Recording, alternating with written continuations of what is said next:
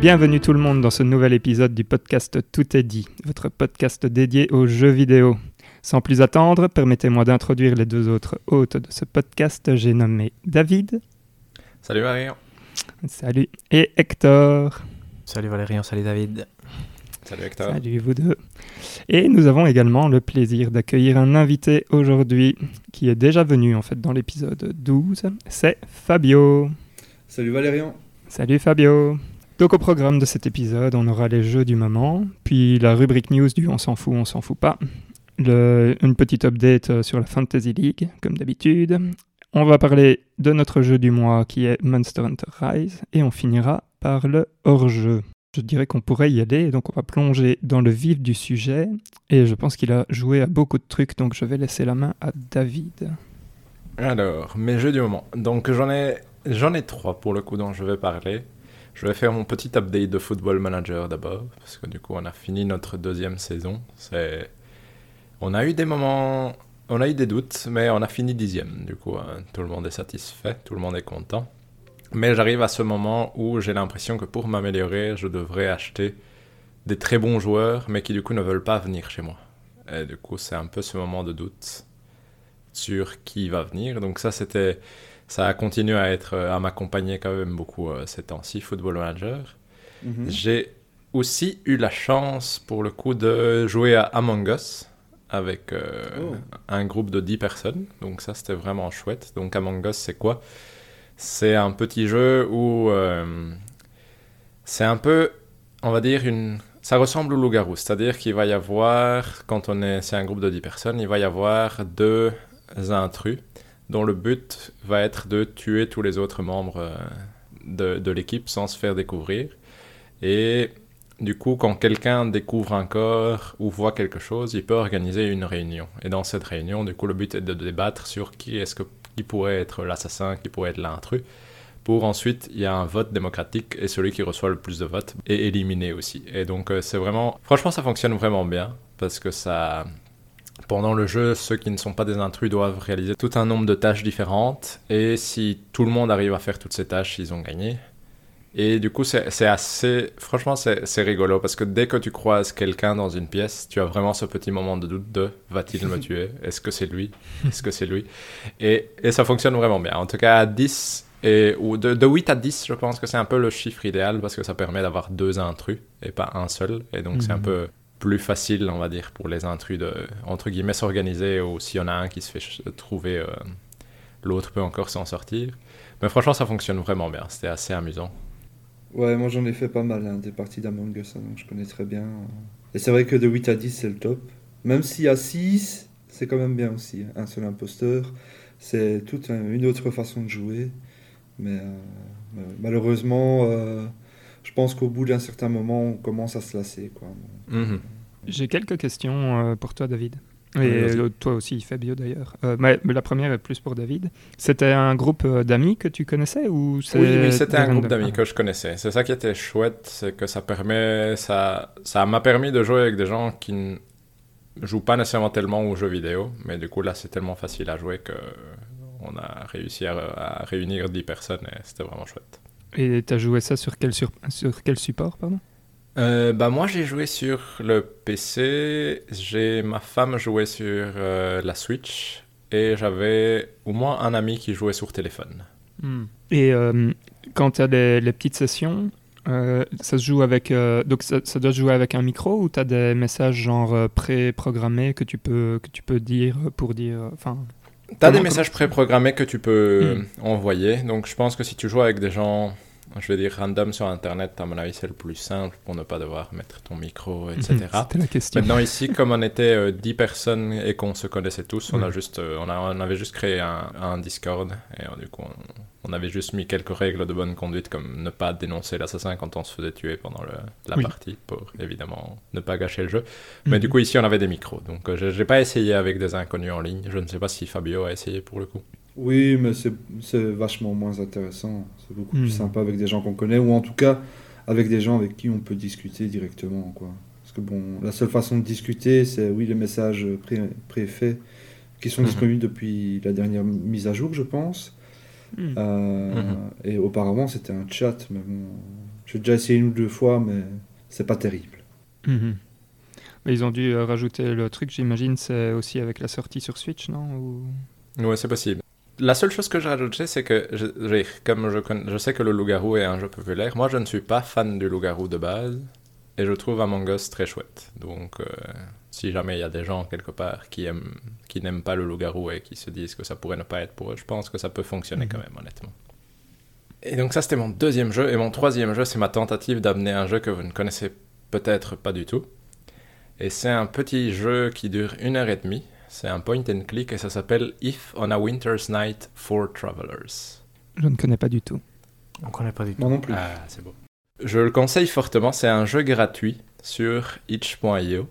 Et donc, euh, c'est un point and click narratif, vraiment purement narratif, qui va vous faire suivre l'histoire de trois personnes différentes. Et ce qui guide un peu l'ensemble, c'est que ça va être des histoires un peu de désespoir de certaines personnes dans des situations difficiles. Donc, euh, ça va être euh, des histoires dans les années 1920, où tu vas avoir par exemple euh, un homme noir aux États-Unis qui du coup est racistement traité, tu vas avoir un homosexuel, tu vas avoir une femme dont le mari est mort.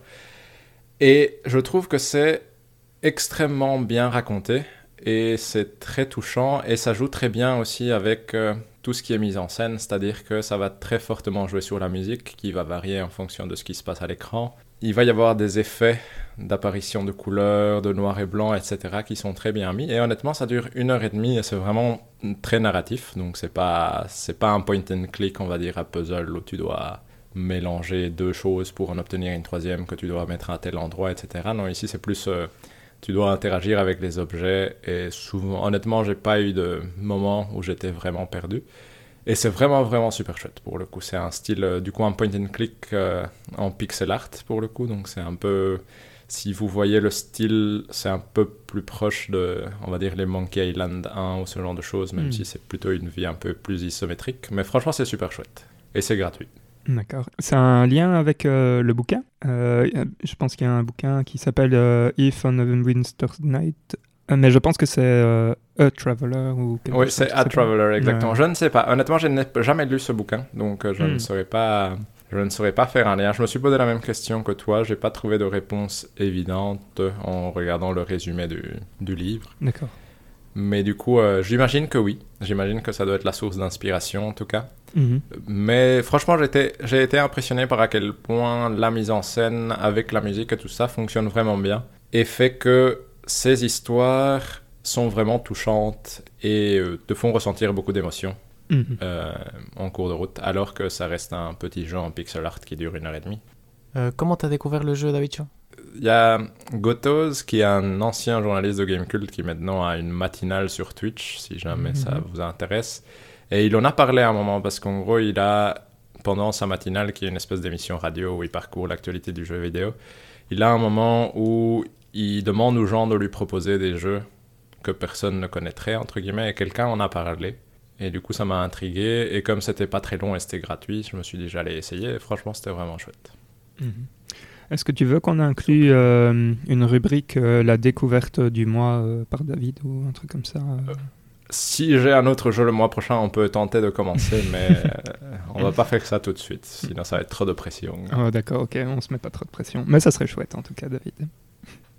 Mais en tout cas, vu que c'est gratuit et que ça dure une heure et demie, je vous le conseillerais fortement, Mhm. parce que c'est vraiment facile à jouer et je pense que ça doit tourner sur n'importe quel PC, parce que c'est Ça demande pas juste du beaucoup de pixel art ressources. 2D. Voilà. Merci beaucoup. On passe euh, chez toi, Fabio? Pour le jeu du moment, en ce moment, Mhm. j'ai repris euh, The Binding of Isaac avec le DLC Repentance. Et euh, ben voilà, après tant d'années, euh, je reprends du plaisir sur ce jeu, à refaire des runs. euh, je ne sais pas si vous connaissez. Et euh, au-delà de ça, euh, je joue aussi pas mal à Final Fantasy XIV en ce moment. en parallèle de Monster Hunter euh, Rise. Quoi. C'est quand que doit sortir la prochaine extension de Final Fantasy XIV Euh, ils ont prévu de sortir ça en, aux alentours d'octobre, je pense. Ouais. Ok. Fin d'année. T'as encore du temps pour euh, récupérer ton compte, David. C'est ça. Moi, moi, j'ai abandonné, hein, ça c'est c'est Pour l'instant, c'est dans les lames de mes mails, mais peut-être qu'un jour, euh, j'aurais essayé. Mais... J'ai une question pour toi, Fabio. Euh, le Binding of Isaac, le nouveau D... enfin, c'est un DLC en fait ou c'est une version euh, qui, qui regroupe, euh, oui, c'est une sorte de version Ultimate. Ben, en fait, c'est un, vraiment une extension en plus. Mm. hein. C'est pas une version euh, Ultimate. Tu dois vraiment acheter les DLC en plus euh, de la version qui avait été refaite en 2013-2014, euh, qui s'appelait Rebirth, je pense. C'est ça. Du coup, dans les nouveautés, c'est sympa ce qu'ils ont là, ce qu'ils ont fait, ou c'est vraiment tout le temps la même chose C'est juste avec des, allez, des objets et des pouvoirs différents. Non, il y a quand même différents. pas mal de trucs en plus. euh, Il y a évidemment des monstres, des boss en plus, des objets en plus, mais ça Mhm. c'est du classique, on, s'y attend quoi. Ouais. Mais euh, il y a des nouveaux personnages à jouer Mhm. et il y a surtout des nouvelles, euh, des nouvelles salles. Il y a Hmm. En fait, il y a tout un, il y a tout un pan complet disponible. Allez, comme si on commençait du départ et on allait jusque, jusque le cœur de maman, par exemple. Ouais. Et après ça, il y a encore tout un autre pan. Et, euh, mais j'y suis pas encore arrivé, quoi. Donc, euh, Mm. j'ai pas encore tout découvert. Hein. J'ai pas encore assez joué. Mais euh, mais il y a du contenu en tout cas, c'est clair. Et plein de nouveaux challenges en plus. Moi, j'aimais assez bien euh, Binding of Isaac. Je pense que c'est le premier roguelike que j'aime bien, que j'ai bien apprécié. mais moi, j'y ai jamais joué Ah. pour le coup. Mais je, veux dire, je connais évidemment de nom, mais non, j'ai jamais essayé pour le coup. C'est assez spécial quand même, l'univers euh, est un peu euh, glauque, euh, crade. Mhm. Faut, faut accrocher quoi. hein. C'est clair. Mais le gameplay est top quoi. Ouais, ça se joue bien. Et c'est. Allez. La diversité dans les runs, etc., c'est assez rigolo. euh, Avec les objets que tu peux récupérer et tout. euh, C'est vrai que c'est bien foutu. Et tiens, pour euh, Final Fantasy euh, XIV, tu dirais que pour quelqu'un qui commencerait aujourd'hui, c'est facile à prendre en main ou c'est c'est quand même fort complexe et tu as intérêt à regarder euh, la blinde de tutos sur, euh, sur Internet euh, pour te faire Non. une bonne idée de... Non, pour moi c'est clairement euh, facile à prendre en main. Moi je suis pas un joueur expérimenté des MMO. Hein. J'ai joué euh, peut-être trois mois dans, dans ma vie à, à WoW par exemple. Mhm. Euh, Mhm. Du coup, là, j'ai j'ai tenté l'expérience. Ça fait des années qu'on me demande de venir euh, jouer à FF14. Et euh, ça, ça passe tout seul. Il y a des tutos pour tout, de toute façon, dans le jeu, pour tout expliquer. Et, euh, et je m'en sors, donc c'est que c'est pas, c'est c'est pas compliqué. Et j'irai même encore plus loin. Euh, Caroline, euh, ma fiancée, a commencé à jouer. Elle a accroché, et elle s'en sort aussi. Donc, euh, et c'est pas, c'est pas une grosse joueuse Ah, de super MMO, chouette. quoi. Donc, euh, Mhm. donc c'est parfait pour les, pour les, pour les débutants. Cool. Et c'est assez sympa. C'est orienté PVE. hein, donc. Oui, bien sûr, mais c'est pour ça qu'on était intéressés euh, avec euh, Hector et David pour nos, pour nos soirées jeux. Mais on a eu un problème technique important.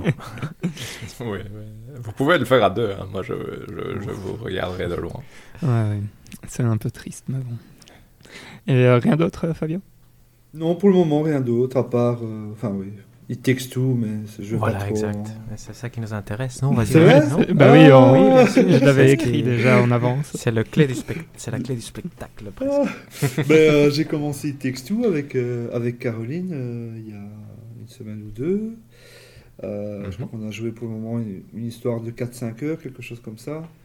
Et, euh, et c'est trop, trop, trop, trop, trop bien. On se marre de trop avec, euh, avec Caro. On, on, en a, on a vraiment l'impression de regarder un Pixar, tellement c'est bien fait. Et euh, non, c'est super chouette. Il y a des blagues, euh, il y a des blagues à chaque cinématique. euh, il y a des petits défis pour se, pour, se défier entre, entre couples de temps en temps pour faire rager l'autre un petit peu. Euh, tout- toutes les phases de gameplay sont, sont différentes en fait. À chaque fois, c'est une autre mécanique qui peut être euh, une mécanique qu'on connaît déjà ou quelque chose de, de nouveau, euh, euh, ou alors un hommage à d'autres jeux. euh, et euh, non, c'est vraiment chouette et j'ai hâte de continuer à jouer pour le terminer parce qu'il est vraiment tip top, quoi. Franchement tip top. Mais j'ai pas envie de trop vous en dire parce que Non, non. si je vous dis les phases, vous allez pas découvrir, quoi. Voyez Apparemment, c'est une nouveauté après nouveauté, non? C'est ce que j'entendais. C'est vraiment euh, une idée après une autre qui se Ah ouais, suivent et qui ne se ressemblent jamais. Clairement, ouais, euh, c'est ça. C'est clairement hmm. ça.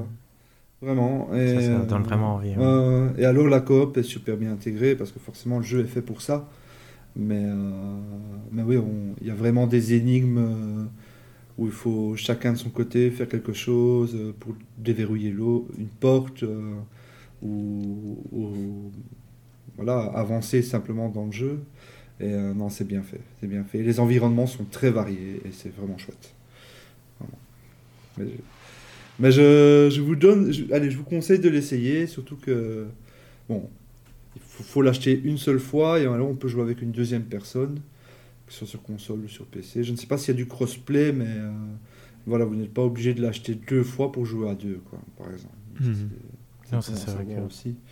Et euh, ouais, on pour le moment, on s'ennuie pas en tout cas. On- C'est vraiment top. C'est bien fait.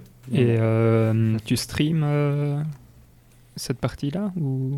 Oui, je l'ai streamé. Ah euh, je l'ai streamé et euh, bah, dès qu'on fera l'autre partie, euh, je streamerai aussi. J'ai un petit peu de mal à setup un peu le son parce que je voulais qu'on on, on puisse pas porter de, de casque. Donc le son sortait des haut-parleurs, etc. Enfin, soit. euh. Ça, c'est du la tambouille technique. Soit, peu importe. mais, euh, mais oui, oui, oui. Donc, euh, donc j'ai hâte de continuer ça. Il est vraiment bien. Et ça Mhm. m'a donné envie de faire euh, A Way Out, que je n'ai pas fait. Ah oui. Mhm. Donc euh, Mhm. il y a des chances qu'après euh, après It Takes Two, euh, on se lance dans A Way Out. Chouette, ça c'est vraiment une super nouvelle, je trouve. hein. Un très bon jeu coop comme ça, c'est vrai qu'il n'y en a pas. Il y en a pas beaucoup en fait. C'est c'est peut-être le premier qui est à ce point bon, non? En tout cas, il fait Mhm. beaucoup parler de Tout à fait. Ah. Fabio, une question un peu pernicieuse. Gotti ou pas? Non, Surtout. Ok, Non. voilà, je sais. ouais, non, que En même temps, en L'application même temps, ils viennent de recevoir tous les deux Monster Hunter, je pense que Voilà, était je- Ouais, c'était ça le piège de ma Mais question. après, je rajouterais que j'ai pas encore fini It Takes Two. J'ai fini Monster Hunter Rise. À voir jusqu'où va aller It Takes Two et aussi à voir ce que les mises à jour vont rajouter dans Monster Hunter Rise. Mhm. Donc peut-être que au bout de l'année, euh, mon cœur balancera peut-être plus vers It Takes Two. euh, verra. Pas mal. Mais donc il est suffisamment bon comme pour pouvoir euh, faire euh, un peu euh, douter Monster Hunter Rise de son prix de Gotti. Euh, que- franchement, si Takes Two va crescendo, euh, il peut vraiment, ça peut vraiment être une- un des jeux euh, extraordinaires de, de ma ludothèque, quoi. Nice. Mais il faut voir jusqu'où ça va aller, quoi. Mais pour le moment, ça, bien ça, sûr, bien ça va sûr, bien. C'est ce que Hector voulait entendre. Voilà. non, non, je me posais la question justement, exact. Est-ce qu'il est suffisamment bon pour quelqu'un même qui adore Monster Hunter pouvoir dire qu'il est à ce niveau-là, tu vois? Ou presque à ce niveau-là, ça veut dire qu'il est vraiment exceptionnel. Mhm. Mais c'est parce que c'est un jeu full coop. euh, on n'a jamais vu. On a En plus, vu voilà, ça, exact. Autant de... Moi, je dirais jamais, hein, sincèrement. ouais, ouais. Bah, j'ai pas joué à A Way Out, donc je peux pas juger. Oui, c'est vrai, c'est vrai. Mais lui était clairement moins bon, apparemment, Mhm. non De ce que disait euh, tout le monde. Bah, déjà rien que l'univers est complètement différent. euh. Ça, Tout ça à a fait. changé un peu. Donc, euh, mais mais c'est vrai qu'on a déjà fait des jeux coop avec Caro, mais c'est vrai que aussi bien fait, euh, jamais, c'est clair. On passe chez toi, Hector Moi, j'ai juste joué à FIFA 21 un peu, on s'est acheté ça sur PS5. Et d'ailleurs, euh, juste euh, phénomène bizarre, ça a fait planter très bizarrement ma PS5 euh, hier, où j'ai dû éteindre la télé parce que Ivan venait dans le salon. Et après, j'ai réallumé la télé et il n'y avait rien. J'ai essayé d'allumer ma PS5 et ça ne s'allumait pas. Et donc, à un moment, j'ai eu quand même peur. Et donc, j'ai dû débrancher euh, la PS5 et la rebrancher. Et après, ça a marché correctement. Mais... Et ça m'a dit que tous mes lieux de stockage, donc des storage, étaient euh, abîmés. Mais après, tout marche correctement après Mhm. juste hein, une réinitialisation normale. Donc, euh, plus de peur que de mal. Mais c'est Oui, en plus, c'est toujours des trucs qu'on fait euh, tous les jours, de devoir euh, la débrancher du secteur pour la rebrancher pour que ça fonctionne. C'est vrai, exact. C'est effectivement pas le genre de truc que tu as envie de faire. Surtout que ça répondait, mais pas du Oh tout. C'est comme s'il n'y avait pas de courant qui, qui était euh, accessible à la console. Mais donc, après, ça marchait. Par contre, ce qui est très chouette, et je trouve que, je sais pas si Fabio partage mon avis, mais moi, je trouve que un petit en colère parenthèse, c'est que les développeurs devraient utiliser plus souvent les cartes activités de la PS5 parce que quand c'est bien utilisé, et ici à FIFA, bon, c'est facile de bien l'utiliser parce que tu peux aller un peu n'importe où dans le menu avant de lancer le jeu, ça marche super bien en fait. Ça te fait gagner quand même, euh, moi je dirais, une quinzaine, vingtaine de secondes qui sont toujours très appréciables. Donc ici, par exemple, tu peux lancer le mode carrière avant de lancer le jeu et ça te rentre directement dans ton mode carrière. Donc, euh, donc ça, c'est vraiment quelque chose d'agréable, je trouve. Qui n'est pas très bien utilisé dans les autres jeux, je trouve. Mais oui, c'est vrai que c'est super pratique, mais à mon avis, il va falloir attendre les vrais jeux PS5 pour dire que ce soit Ouais, je pense aussi. bien utilisé. Euh, quoi. pour avoir Returnal, comment il l'utilisera, Ratchet Clank, c'est vrai que j'espère que qu'ils vont faire ça de façon intelligente parce que pour l'instant c'est juste euh, lance le jeu euh, sur ma sauvegarde et pas plus, mais je pense qu'il y aurait moyen de faire bien mieux. Je suis curieux de voir ce que. J'espère qu'ils l'exploiteront parce que moi ma crainte c'est qu'on l'utilise pas. Dire, euh, et que Que ce soit gimmick. ça part dans l'oubli quand c'est une très bonne voilà et quand c'est une très bonne idée. je Le nouveau gimmick euh, idée. qui part euh, vraiment dans les abysses. euh. Voilà, exact. Et d'ailleurs, ça m'a fait poser une question, euh, bon, on s'en fout complètement, mais qui est essentielle. Je comprends pas pourquoi, quand- à chaque fois qu'on lance, qu'on lance un jeu, on doit avoir à chaque fois l'éditeur, le truc, tous les logos qui apparaissent. Je trouverais que ça devrait se lancer que la première fois que tu lances le jeu, parce que je comprends qu'ils veulent te le montrer, mais après, une fois que tu as lancé le jeu, tu devrais pouvoir mettre ta sauvegarde et que ça commence direct. Non, je veux dire, c'est c'est un bête truc auquel on est habitué, mais je me dis, oh, finalement, ils pourraient enlever ce truc-là de à chaque fois nous montrer tout, euh, tout le moteur qui a créé le jeu et tout ça. Mais, Mais donc, sur euh, voilà. le, enfin, rien à voir. Sur Xbox, euh, quand tu utilises le Quick Resume, c'est ça. hein, tu, tu passes exact, tout. exact. ouais. Mais ici, l'avantage des activités, ça te permettrait de passer tout, même sans avoir lancé le jeu à l'avance. Tu vois, je veux dire, donc ce, ça Mm, ce- Donc, à voir si, si ça sera un jour bien, bien utilisé. Mm. Mais tant qu'il faudra passer à chaque fois ces écrans, parce qu'ici, pour l'instant, il faut les passer à chaque fois presque. C'est... Sauf pour Astro's Playroom. Lui, lui se permet de passer tout et de lancer directement dans le jeu, si je me trompe pas, Fabio. Mais c'est l'impression que j'avais eue quand je l'avais utilisé. Donc là, ça marchait super bien, je trouve. Pour quel jeu? Astro's Playroom. euh, ouais, Je ne me souviens plus. Je sais via les cartes d'activité, mais c'est vrai que j'ai je me J'ai la rappelle pas PS5 que- depuis tellement longtemps. Ouais, exact. Euh, Mine de rien, ça va faire 6 mois. Six mois déjà Six mois Ouais, quand même. Quand même. ouais, ouais, quand même. hein. Et donc Hector, rien à voir, mais euh, FIFA 21, euh, vraiment vraiment bien. Beaucoup mieux que FIFA 20 ou... Il m'a, su- je veux dire, sur PS5, il m'a surpris à quel point je pouvais voir qu'il était plus beau que FIFA 20, ce que je m'attendais pas du tout. Tu vois, je m'attendais à qu'il soit identique. Euh, sinon, sincèrement, on l'est- on on- FIFA est un chouette jeu, mais c'est pas un très très bon jeu de foot, je trouve. Donc, euh, Elisabeth adore parce que c'est très arcade. Et donc, Mhm. euh, d'ailleurs, anecdote euh, pas très importante, mais Elisabeth est officiellement meilleure que moi maintenant. On a joué deux matchs amicaux, elle m'a battu les deux fois. Et on devrait en faire plus, mais pour l'instant, on, est- on a des petits problèmes. Dans le... Ivan est malade, mais donc on peut pas jouer autant qu'on veut. Mais euh, je dois prendre ma revanche. Mais sinon, oui. euh, sincèrement, je, je recommande pas spécialement FIFA 21. Je veux dire, euh, ici, moi, je voulais tester les, les fonctionnalités PS5 parce que j'étais curieux de voir comment marchaient ces cartes d'activité. Et Elisabeth avait envie de commencer une nouvelle carrière, donc on se dit, ah, pourquoi pas, on va, on va acheter le nouveau. Mhm. Et, et donc, je ne reco- c'est pas encore le jeu de foot ultime euh, qu'on attend depuis très longtemps. Donc, euh, Ouais, ouais. Bah, euh, moi, je pense que. Enfin, je, je vais prendre la main là maintenant. Et je pense que je suis en train de jouer au jeu de foot ultime. Euh, donc, c'est toujours Rocket League.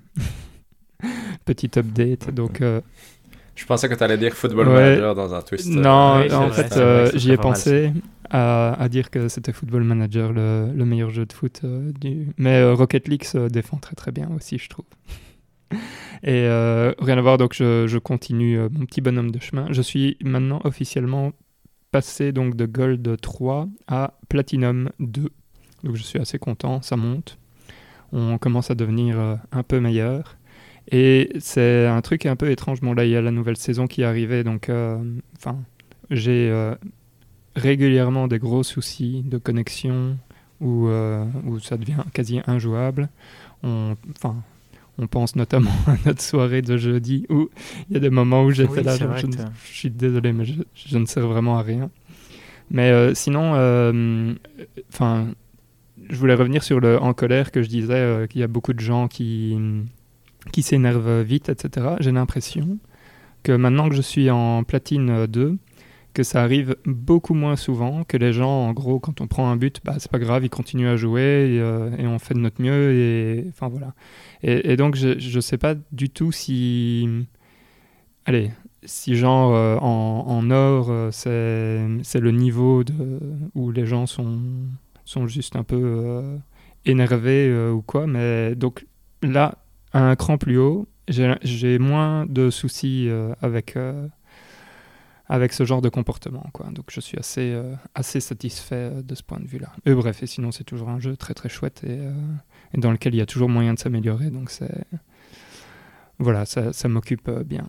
Et sinon, j'ai joué à Ori and the Will of the Wisp, que j'ai commencé, que je n'ai pas encore fini, mais je suis dans le... Vraiment, là c'est le dernier donjon.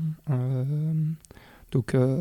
donc j'ai une euh, bonne expérience dessus. Euh, par rapport au premier, en fait, je sais pas lequel des deux je préfère, euh, mais j'ai un, en fait, j'ai un vrai souci avec ce jeu, qui est que je trouve que les combats ne servent absolument à rien. Et quand je veux dire les, combats, je parle des combats quand on est dans le monde classique. En fait, toute la partie plateforme est vraiment génialissime. Le jeu est super beau. La musique dans, dans celui-là est enfin, fantastique. C'est vraiment, c'est vraiment génial. Mais j'ai vraiment ce problème que le, le combat est, pas, enfin, tr- pas assez précis et ne, je vois pas à quoi il sert en fait dans, dans comment dire, dans le gameplay.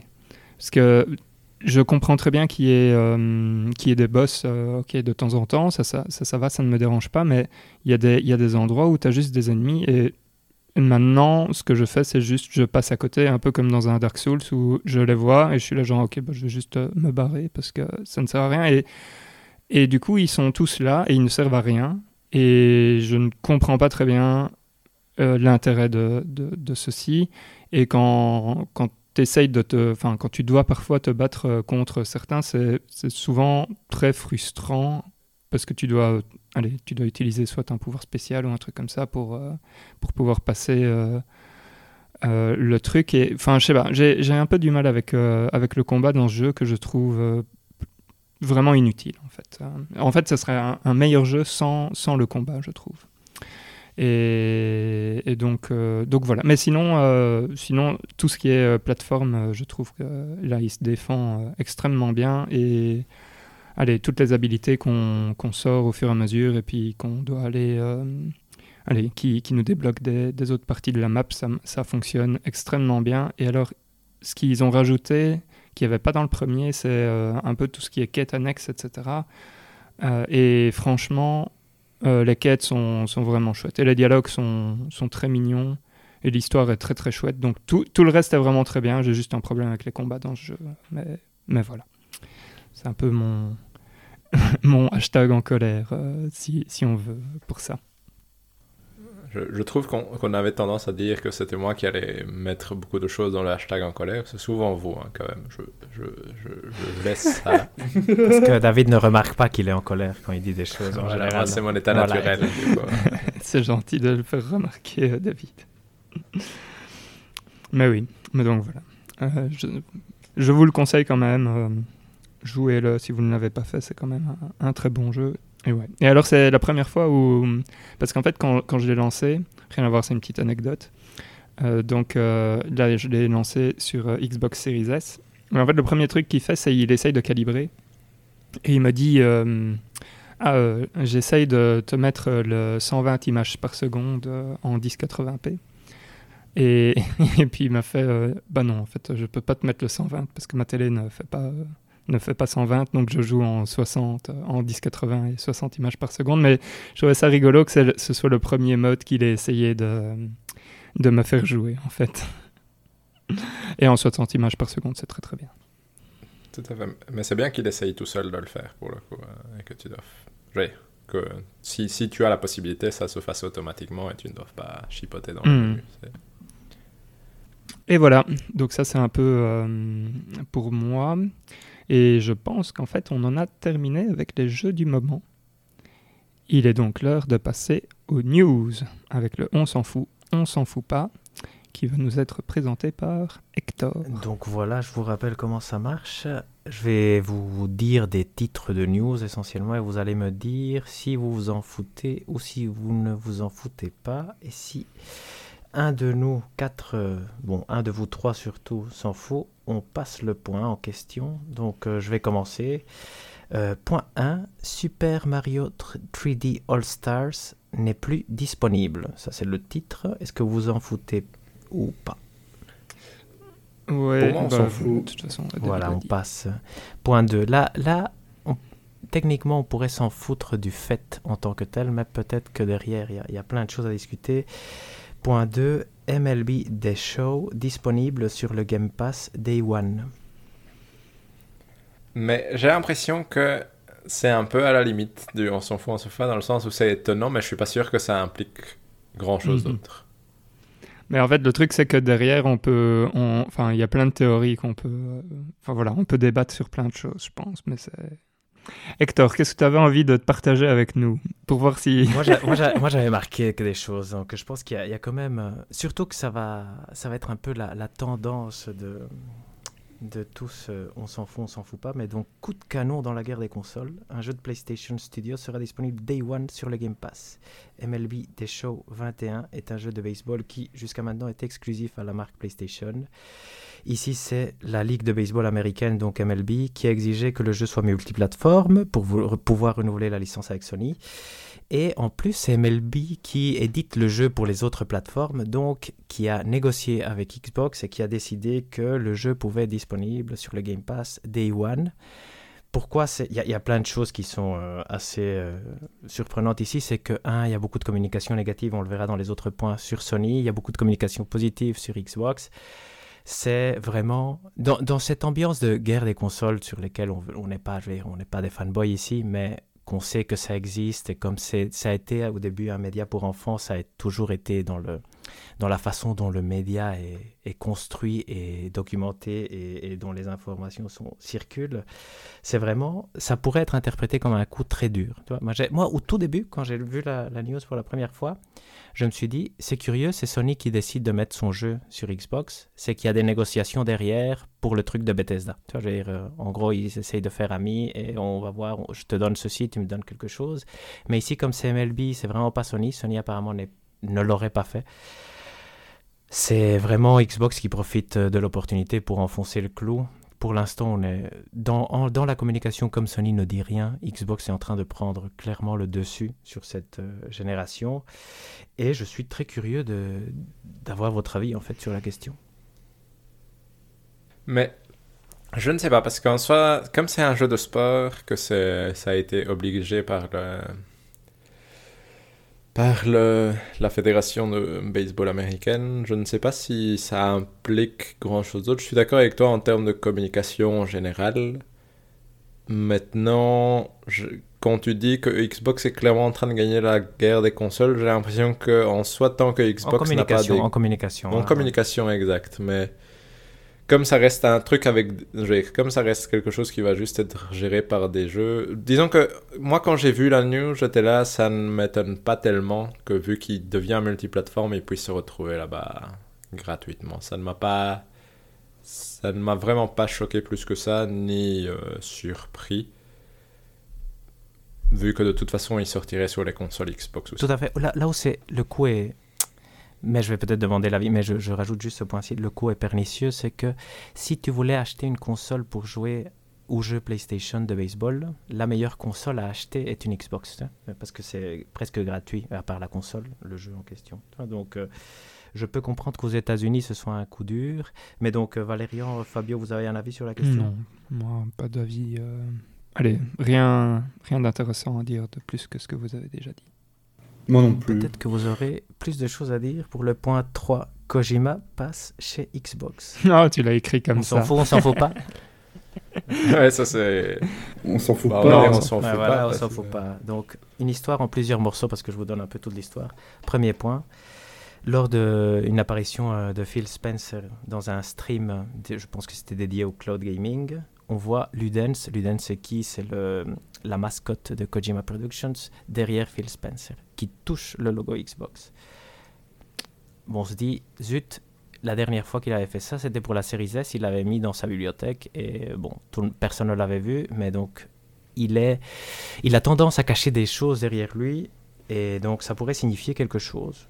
Hypothèse la plus probable, Death Stranding sur Game Pass ou sur Xbox. Deuxième point. Le jeu Abandoned est annoncé comme une exclusivité PS5. Abandoned, c'est un jeu qui vient de sortir un trailer qui a l'air euh, assez, assez nul, pour être honnête. Mais euh, il c'est développé par le studio Blue Box euh, Game Studios. Et parce que, en gros, c'est un jeu d'horreur, il y a la rumeur qui apparaît que c'est Kojima qui est derrière le, projet. Apparemment, le développeur du jeu a comme comme lettre initiale euh, H et K, et donc ça a fait euh, grandir la rumeur. Mais... Et le, le studio n'avait pas d'activité sur Twitter, sur Facebook. Mais en gros, c'est juste un bête studio qui est en train de faire presque son premier jeu. D'ailleurs, le, le représentant du studio a dit dire Désolé, on n'est pas Kojima. Donc, euh, ce qui fait que ce truc-là donne plus de, de sens à ce qu'on veut discuter, c'est que Jeff Grubb, quand, donc Jeff Grubb est un insider assez connu, qui devient de plus en plus connu et qui lâche beaucoup, beaucoup de, gros, de grosses rumeurs qui souvent sont vraies. En postant la news, il a dit donc Abandon n'est pas, euh, n'est pas un jeu de Kojima euh, parce que le, euh, la, la personne du studio a dit que c'était pas lui. Et en plus, moi je sais que Kojima est en train de négocier avec Xbox pour son prochain jeu de source sûre. Conclusion, on croit vraiment que Kojima est en train de négocier avec Xbox parce que ça a beaucoup de sens. Et moi, j'aimais bien l'expression d'un des podcasts d'espagnol que, j'écoute. Il, y, a un type que j'aime beaucoup et qui disait Ça, c'est si Kojima passe chez Xbox, c'est un peu comme le bureau fax de Messi. Tu vois, c'est démission de Jim Ryan immédiatement. Parce que c'est vrai que c'est un peu le Golden Boy. Moi, j'ai un autre avis hein, par rapport à la question, mais je voulais avoir le vôtre d'abord. Moi, je suis dégoûté. Tout simplement parce que si ça sort sur Xbox, je pourrais pas jouer sur ma PS5. Quoi. Je devrais jouer sur PC ou. À moins PC que le Game Pass top, soit quoi. un jour disponible sur PS5. Alors là, là c'est le drame. hein. Enfin, c'est le drame, non. Moi, je serais content parce que j'en profiterais. Mais. euh, Mais moi, je. Comment dire? C'est, Je trouve que c'est trop vague pour que ça m'indique grand chose de clair. Comme ça, je ne sais pas comment le dire. Comme il a développé son précédent jeu en utilisant le Decima Engine de, de guérilla. Ouais. de Guerilla, par exemple, etc. Je ne sais pas si la simple négociation est due au fait qu'il veut aussi sortir son jeu sur Xbox directement, vu que était Death Stranding était sorti sur PC, ou si c'est une négociation pour le faire arriver directement sur Game Pass. C'est ça qui est compliqué, je trouve, avec Microsoft aujourd'hui. C'est de savoir qu'est-ce qui vient juste être quelque chose pour le Game Pass et qu'est-ce qui est euh, des... Comment dire de l'assurance d'exclusivité dans le sens où même avec leur studio interne, je veux dire qu'ils ont racheté, tel Bethesda, ce n'est pas nécessairement super clair de qu'est-ce qui va être exclusif, qu'est-ce qui ne l'est pas. Du coup, pour moi, le négocier avec Xbox, je, je, je, je vois clairement comment on peut lire qu'il négocie une exclusivité. Je trouve qu'il y a un peu trop de, Mhm. de points d'interrogation. je suis d'accord Je- avec David, c'est encore fort vague. Ça manque de. C'est ça. Mais ce serait un coup dur, mais je trouve ça Mais fort. honnêtement, dans un podcast jeux vidéo, moi, ce que je veux vous entendre parler, on sait que c'est une rumeur, c'est qu'est-ce qui se passe si, tu vois. Je sinon, je forcément, si on attend que, que le jeu sorte ou soit annoncé. Étonnamment pas grand chose, je pense. Je, parce que je trouve que c'est du prestige. Je sais pas un mastodonte non plus. C'est vraiment du prestige. Moi, je Donc je, d'accord pense pas ça, que, ouais. Que le jeu changera quelque chose. C'est pas Kojima ne va pas faire un jeu qui va changer la donne. Mais ça rajouterait beaucoup de prestige à la marque Xbox et ça leur ferait du bien pour le futur après. Donc, euh, mais du coup, c'est plus un pari à long terme. c'est là où on revient sur ce que disait Hector lors de la dernière émission, qui est que Xbox euh, va détruire euh, tout le monde euh, d'ici euh, 10-15 ans. C'est ben, c'est pas ça. Oui, exact. mais c'est- C'était l'impression que j'avais et ça se confirme. à- ça, ça, ne s'est pas infirmé, en tout cas ce mois-ci, avec tout ce qui est arrivé. Par contre, moi, je, je fais encore énormément confiance à Sony, mais avec le mois qui vient de passer, donc parce qu'il y a aussi eu la fermeture du Japan Studios, qu'on va, on va pas parler ici parce qu'il y a les, les dernières personnes qui sont parties. Euh, moi, je commence à avoir vraiment peur de Jim Ryan. Tu vois, je veux dire, sans encore raison, mais je pense que toute l'info, depuis que Sean Layden est parti et que Andrew House est parti et que Shuei Yoshida a, été dégradé, il y a plein de choses qui pouvaient faire croire, tu vois, il y a 2-3 ans où tu disais, est-ce que c'est mauvais signe? Et après, il y a eu plein de bons jeux et tout ça, donc tu t'es dit, c'est pas grave. Mais souvent, ce genre de décisions ont leurs conséquences longtemps après. Et est-ce qu'on n'est pas en train d'arriver au longtemps après Bon, ben ça, on, on en discutera probablement après parce qu'il y a une news toute faite pour ça. Donc, euh, donc je, je passe au point 4, on fait une petite pause, on, on va pouvoir s'en foutre, je pense. Il y aura un E E3 2021. Oh, Ça, on s'en fout. Bon, on s'en fout pas, on s'en fout pas. Je, dire, je pense que ça pourrait être chouette de tout euh, segmenter en un seul, euh, un- une seule semaine et avoir toutes les annonces là. Tout- mais, Tout à fait, mais on mais le 3 en lui-même n'a plus beaucoup de sens et il a, je veux dire, ce que ça, ça peut apporter n'a je veux dire, n'a pas l'air très Tout à intéressant. fait, tout à fait. Euh, point 5, Resident Evil Showcase. J'ai On s'en fout. On s'en fout. Bah, allez, on s'en fout du coup. Ici, je pense qu'on peut en discuter. Je vais, je vais donner la parole à, à Fabio pour qu'il soit le premier à, à dire on s'en fout, on s'en fout pas, parce que sinon, moi, on a tendance à, à, à parler trop vite. Euh, Deadloop est retardé à septembre. Euh, bah, moi je suis déçu, mais Bah, tu peux dire on s'en fout pas, il n'y a vraiment aucun problème. on s'en fout pas alors. Je le dirais, on s'en fout pas, mais Voilà. après on verra les autres. Bon, on discutera pas longtemps, hein, je pense. non, non. Ouais, bah, pour moi, on peut en discuter si vous voulez, mais je pense a... je vois pas trop ce qu'il y a à discuter. Vu que vous avez envie d'en discuter, allez-y, mais je ne dirai rien là-dessus. Honnêtement, je pense que c'est tout l'intérêt d'avoir un podcast jeu vidéo, c'est de spéculer sur ce genre de news. C'est très bizarre que Deadloop soit retardé à, à septembre parce qu'il a été déjà retardé deux fois. Quelles sont les raisons pour lesquelles il est retardé? Ils disent c'est parce qu'il y a beaucoup d'incertitudes. Néanmoins, ils donnent une date exacte à laquelle il va sortir. Donc, c'est bizarre, tu vois. Ils devraient dire euh, on sortira euh, deuxième semestre 2021 quand on sera sûr qu'il sera prêt. Ici, c'est probablement, moi je, crois que c'est presque évident, mais ça c'est encore théorie de la conspiration, mais je pense qu'elle a du sens, c'est qu'il n'y a pas assez de PS5 disponible pour l'instant. Et que donc on va attendre que le parc installé soit plus grand. Pour moi, c'est ça. Parce qu'on le voit, on voit déjà avec Ratchet Clank, Returnals, ils ont tous été repoussés de à quoi on s'attendait qu'ils sortent. Et je pense que tout est en train d'être repoussé, repoussé, parce que on a ce problème de semi-conducteur qui est en train en fait d'affecter les jeux aussi, parce que finalement, si tu peux le vendre que 5 millions quand tu avais prévu de pouvoir vendre sur un parc de 10 millions, c'est quand même pas, c'est quand même pas l'idéal. Mais donc, euh, Tout à fait. Mhm. Mais ça, je suis d'accord avec toi. Je pense aussi que c'est ce genre d'impact qui fait qu'aujourd'hui, il est difficile de prévoir qu'est-ce qui va sortir cette année, parce que ce n'est pas juste une question de quand est-ce que le jeu va être fini, mais c'est aussi euh, quand est-ce qu'on a envie de le sortir pour qu'il se vende Par palette, ouais. comme il faut. Là, j'espère que vous n'allez pas me dire que vous avez rien à dire. Et- Point 7. euh, Oh, pardon, vas-y, vas- vas-y, Fabio. Pardon. Et, et- et moi, je, moi, quand j'ai entendu euh, ce report, j'ai plutôt pensé à du, à du bug fixe pour éviter euh, le tollé euh, qui s'est passé Cyberpunk, avec euh. Cyberpunk. Quoi. Tout à fait, euh, Tout à fait. Je pense qu'il y a les deux. Il y a... Ça, c'est la, la version Hmm, officielle, effectivement. je Moi, pense. m- Enfin, là, juste pour rebondir là-dessus, quand, quand Dishonored euh, 1 ou 2 euh, sont sortis, ils étaient quand même dans des bonnes conditions. Ça m'étonnerait que ce studio. euh, Enfin. ou- m- Enfin, je sais pas, je me sens, je me sens plus à l'aise avec, euh, avec ce, que, ce que Hector euh, dit euh, qu'avec euh, l'histoire du bug fixe. euh. Parce que de ce qu'on en a vu, il a l'air quand même d'être assez bien fini. En tout cas, de tous les trailers, je trouve que. Bon, après, tu vas me dire, ce sont des trailers, effectivement.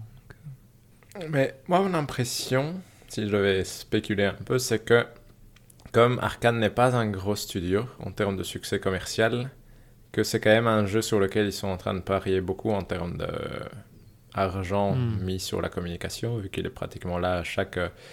J'ai l'impression que ça doit quand même être un gros pari sur Arkane, entre guillemets, de, de base de la part de Bethesda et de Sony et maintenant de Microsoft et que du coup ils n'ont pas envie que ça sorte et ça tombe un peu dans l'anonymat simplement parce que il n'y avait pas assez de consoles pour qu'ils se vendent correctement. C'est un peu mon impression. Et d'ailleurs, dernière chose, euh, c'est encore un coup dur pour Sony, finalement. Tu vois, donc euh, ça s'accumule. Euh, point 7, là j'espère, comme je le disais, que vous allez quand même avoir des choses à dire, même si on peut s'en foutre si vous voulez. Mais Jason Schreier a publié un article sur Sony. C'est la seule chose que j'ai marquée. Si vous avez Mhm. besoin de plus de détails, ça parle de remake de The Exact, Last of Us. on s'en fout pas. et, euh, Oh, ça on s'en fout Ouais, pas. ok, merci. Quand même. Donc, euh, je pense que c'est le plus gros point de ce point news. C'est un article que je vais dire est controversé. Pourquoi Pourquoi controversé? Parce qu'il y a eu plein de réactions positives et négatives. Surtout même du propre Schreier qui a dit que le- l'article avait été mal interprété parce qu'on a retenu que deux choses. Les deux choses, c'est quoi? C'est qu'il y a un remake de The Last of Us en préparation chez Naughty Dog et que Days Gone 2 est annulé. Une autre chose qu'on a peut-être pu entendre, c'est qu'il y avait des projets Uncharted, mais qu'on ne sait plus du tout où ils sont. Euh, le fond de l'histoire est plus complexe parce qu'en fait, l'objectif de l'article de Schreier, si je comprends bien les interviews qu'il a données après, c'était surtout suivre euh, ce petit studio, Visual Arts Service Group de Sony, qui à un moment voulait devenir un studio à part entière parce qu'en fait c'était plus quelque chose, un groupe de personnes qui aidaient au développement de AAA. Et donc là ils voulaient lancer leur propre projet, ils avaient proposé un remake d'Uncharted qui, n'avait, qui avait été jugé trop ambitieux et donc ils avaient euh, plutôt parié sur un remake de The Last of Us. Euh, là, ils ont été un peu aidés par Naughty Dog pour voir un peu ce que ça donnait. Euh, euh Helmut Holst, le maintenant chef de, des, PlayStation Studios, a vu le projet et a dit Mais pourquoi ce, cette merde coûte si cher? Et on sait juste maintenant que le projet est, le projet est passé chez Naughty Dog. Que, quoi d'autre? On sait que quelque chose de similaire s'est passé avec Days Gone. Donc euh, Days Gone 2 aurait été annulé parce que, encore une fois, les chefs de Sony ont dit le jeu n'était pas, assez bon, donc on veut pas de suite. Euh, et ils ont proposé à Days Gone d'aider, euh, Gone, à Ben Studios, qui sont les créateurs de Days Gone, d'aider Naughty Dog pour, euh, pour des projets euh, secondaires du type Uncharted. Et apparemment, c'est pour ça que, je ne sais pas si vous vous souvenez, on en avait parlé un peu dans un On s'en fout, on s'en fout pas. Deux personnes très importantes de Ben Studio, c'était parti euh, l'année passée, novembre de l'année passée, je pense. donc voilà, c'est quand même énormément de choses. Si on accumule, donc ça a donné une perception très négative de, PlayStation. Pourquoi? Parce que ça donne vraiment l'impression que PlayStation se concentre sur ses grosses licences et que sur des suites. Je pense pas que c'était le but de l'article en tant que tel, mais je suis curieux d'entendre votre, votre avis en fait sur la, sur la question. Moi, je trouve qu'il y a plein de choses différentes qui me posent question. Je vais essayer de donner ça dans l'ordre. J'ai l'impression que moi, ce que je suis d'accord avec toi, l'article a été reçu plutôt négativement, on va dire. Moi, ça m'a donné plus l'impression que Sony n'a pas envie de se retrouver avec des studios double A et que donc il a soit envie de se retrouver avec des trucs qui vont faire des blockbusters, soit des trucs qui vont faire des jeux indépendants et pas un truc au milieu qui va sortir euh, un justement un Gravity Rush ou quelque chose comme ça qui va coûter très cher et va se vendre moyennement. Donc c'est mon impression en lisant ce bazar. Est-ce que c'est intelligent ou pas Ça, c'est à chacun d'en décider. Je trouve étrange le fait qu'un remake de The Last of Us existe. Honnêtement, je trouve ça. Je, je pourrais éventuellement comprendre l'intérêt financier, mais en tout cas en termes créatifs, et c'est, c'est pas quelque chose qui m'intéresse a priori. Je peux tout à fait comprendre par contre qu'un Days Gone 2 soit non retenu, étant donné que c'est quand même pas un univers particulièrement attirant en termes visuels. J'aurais eu tendance, ouais, j'hypothétise, si je dirigeais Sony, je préférais dire à ces studios essayer de faire autre chose de plus attirant plutôt que de continuer dans ce jeu-là qui, je ne pense pas, va être un succès. Voilà. C'est un peu mon avis en général sur Sony et j'ai un peu peur de, de cette direction, de, mais c'est vraiment, j'ai l'impression qu'ils essayent vraiment d'éviter les studios AA là où Microsoft a l'air de, entre guillemets, euh, essayer de presque chérir ces studios AA en espérant qu'il y en ait un gros qui sorte du lot. Du coup, c'est vraiment deux directions différentes. Je ne sais pas laquelle est la plus maligne. L'une donnera peut-être plus de jeux sans trop de succès commercial, mais que les gens chériront que l'autre. Mais je ne ça pose question, je trouve. Hmm. Moi, je vais, enfin, je vais plutôt euh, rebondir sur euh, la news de, du remake de, de Last of Us. Donc, le, premier point est, enfin, a priori, j'ai pas spécialement envie de jouer un remake, mais ça, pour moi, ça fait un peu sens qu'ils soient, enfin, qu'ils soient en train de le faire parce que je pense qu'ils ont, enfin, là maintenant, c'est de nouveau, hein, théorie. Euh, euh, comme ça, euh, sorti de nulle part. C'est ça qu'on veut entendre. Mais je pense qu'ils ont envie de le sortir en même temps que, euh, que la série d'HBO. et pour pouvoir booster, pour pouvoir booster les ventes, etc. Moi, personnellement, je vois pas trop d'intérêt à rejouer le jeu, même en remake ou quoi que ce soit, mais je vois l'intérêt financier qui est derrière d'accompagner la série et, de pouvoir essayer de, profiter euh, là-dessus. Donc, euh, Enfin, maintenant, ça, c'est une théorie euh, comme ça. Je pense que c'est une très bonne théorie, hein, sincèrement. Mhm. Ouais, ça me paraît tout à fait raisonnable. Ben, pour euh, continuer sur le sujet du, du remake de The Last of Us, euh, je trouve ça aussi étonnant vu qu'il y a déjà eu une version remaster sur PS4 et euh, sur plongée pour refaire euh, sur un nouveau moteur ce jeu. J'ai pas l'impression que ce soit une bonne idée en réalité de ressortir ce jeu.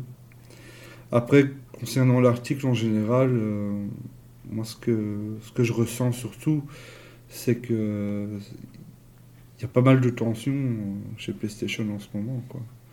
Ça bouge beaucoup. Ça, c'est une très bonne remarque. ouais. Et, euh, et c'est clair que moi je commence, bon, c'est- rien de, de grave, hein, il y a des choses plus graves dans la vie. mais, avec ce qui s'est passé chez Japan Studio, euh, qu'est-ce qui va se passer dans quelques années? Est-ce qu'on va encore avoir les bons jeux euh, exclusifs euh, PlayStation euh, comme auparavant? Est-ce qu'il ne va pas y avoir euh, une baisse de qualité euh, euh, je me questionne sur la suite des événements par rapport à tout ce qui se passe chez, euh, PlayStation en ce moment en tout cas. Et cet, article a confirmé encore plus euh, mes craintes. J'ai une question euh, pour vous tous. Est-ce que vous pensez que Naughty Dog, euh, chez, ch- enfin, s'il reste chez Sony euh, dans cette hypothèse-là, euh, est voué à ne faire que du Uncharted et du, et du The Last of Us? Non, pas du tout. Non, Naughty du- Dog fera ce que Naughty Dog a envie. Non Et Sony fera ce que Naughty Ouais. Dog veut. Alors, Ouais, presque, vous je pensez? pense. C'est un peu ce que je retiens de. Ouais, je sais ce que je retiens Et de je pense, moi. à mon- ouais, et moi je pense qu'il y a juste une équipe B de Naughty Dog qui est en train de faire ce. Moi, moi, je crois qu'en fait, ce ils ont, pris, ont le projet des autres. Ils ont dit, moi, je te fais ce remake Voilà. en un an. Et hop, on va faire ça. Et ils vont faire ça. Et ça va être, je pense, juste un truc euh, très beau et qui marche très bien, mais qui devrait être plus ou moins similaire. Je crois que.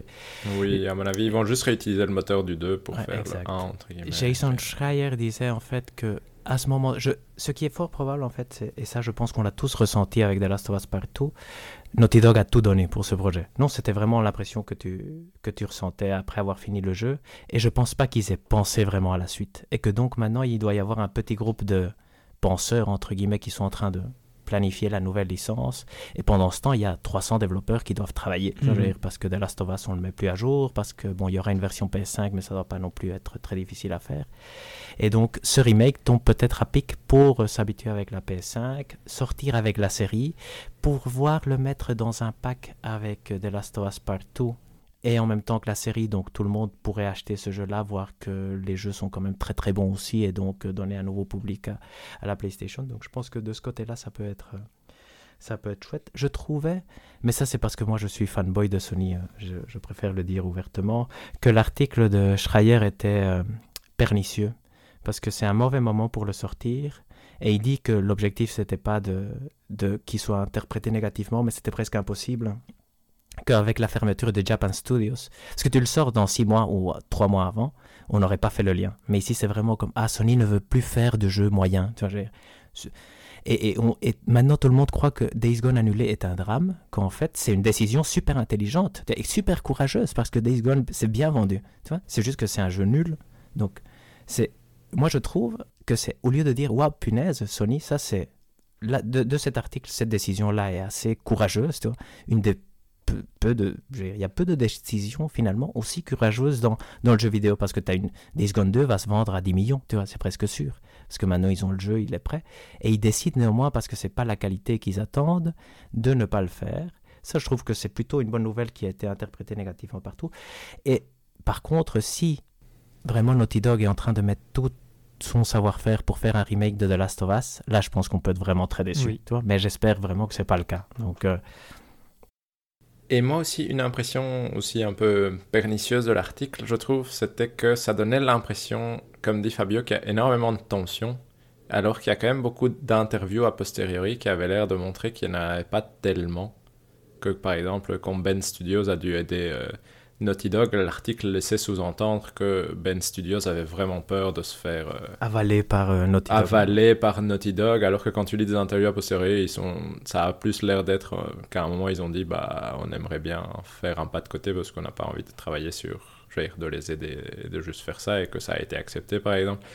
Donc je trouvais que oui que c'était un peu, ça, ça Oui, c'est comme, comme disait Hector, c'était écrit de façon à ce que tu le prennes négativement, presque, presque obligatoirement, alors que je ne sais pas si tu analyses vraiment tout, si c'est si négatif que ça. Est-ce que vous allez jouer au remake de The Last of Non. Us? Moi, mon espoir, c'est que ce soit un director's cut, et que comme la série n'est pas exactement égale, je veux dire, comme il parle du fait que la série n'est pas exactement égale au jeu, qu'il y ait suffisamment de choses en plus pour que ça puisse éventuellement me donner un peu envie. C'est mon seul espoir. Du coup, oui, j'y jouerai à nouveau, mais euh, j'espère qu'il y aura quand même des... Si dans la série il y a vraiment des changements par rapport au, au jeu de base, qu'il y aura là aussi des, des changements dans le... Dans le Toi, Fabio, tu jouerais? S'il y a des changements conséquents, ou peut-être, sinon non.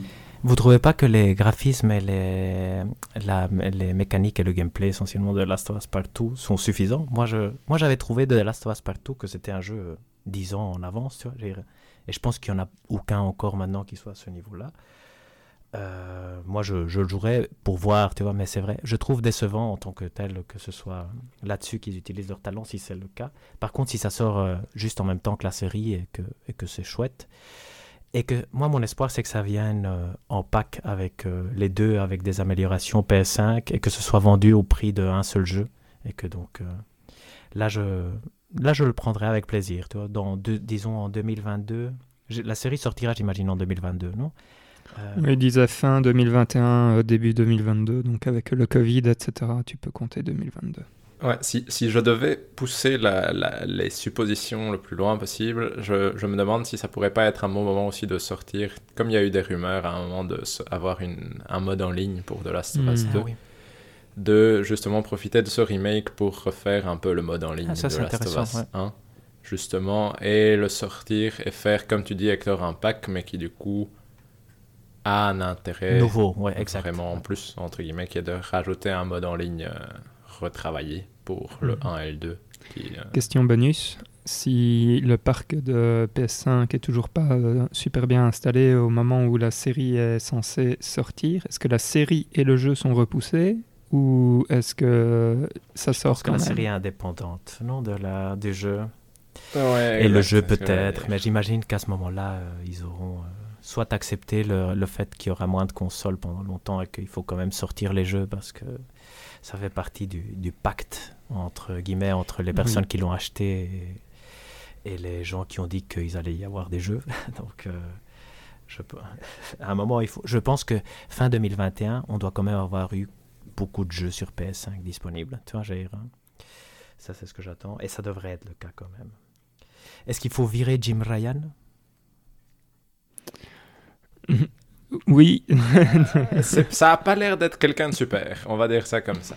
Ça a l'air mal parti, tu vois. Je trouve qu'on n'a pas eu assez de temps pour le juger, mais en tout cas, si, si je devais parier maintenant, oui, je préfère le virer et prendre quelqu'un d'autre et, Oui, je trouve aussi. Ouais. Mhm.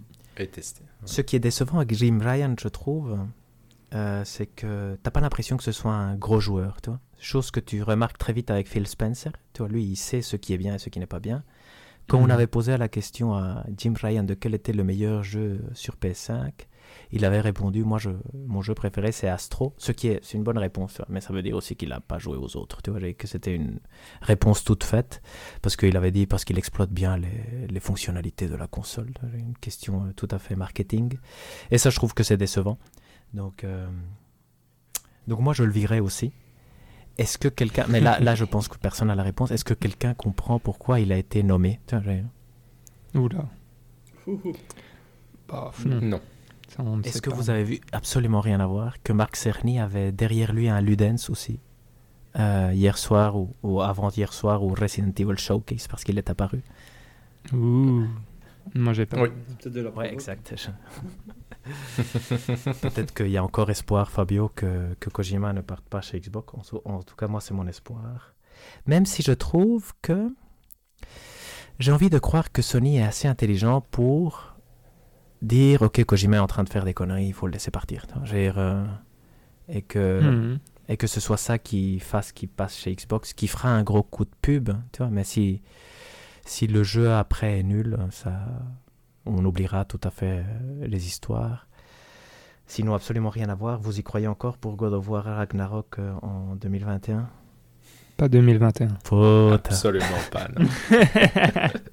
Honnêtement, vu tout ce qui est repoussé en plus, c'est C'est impossible. Si je pense étonnant. aussi.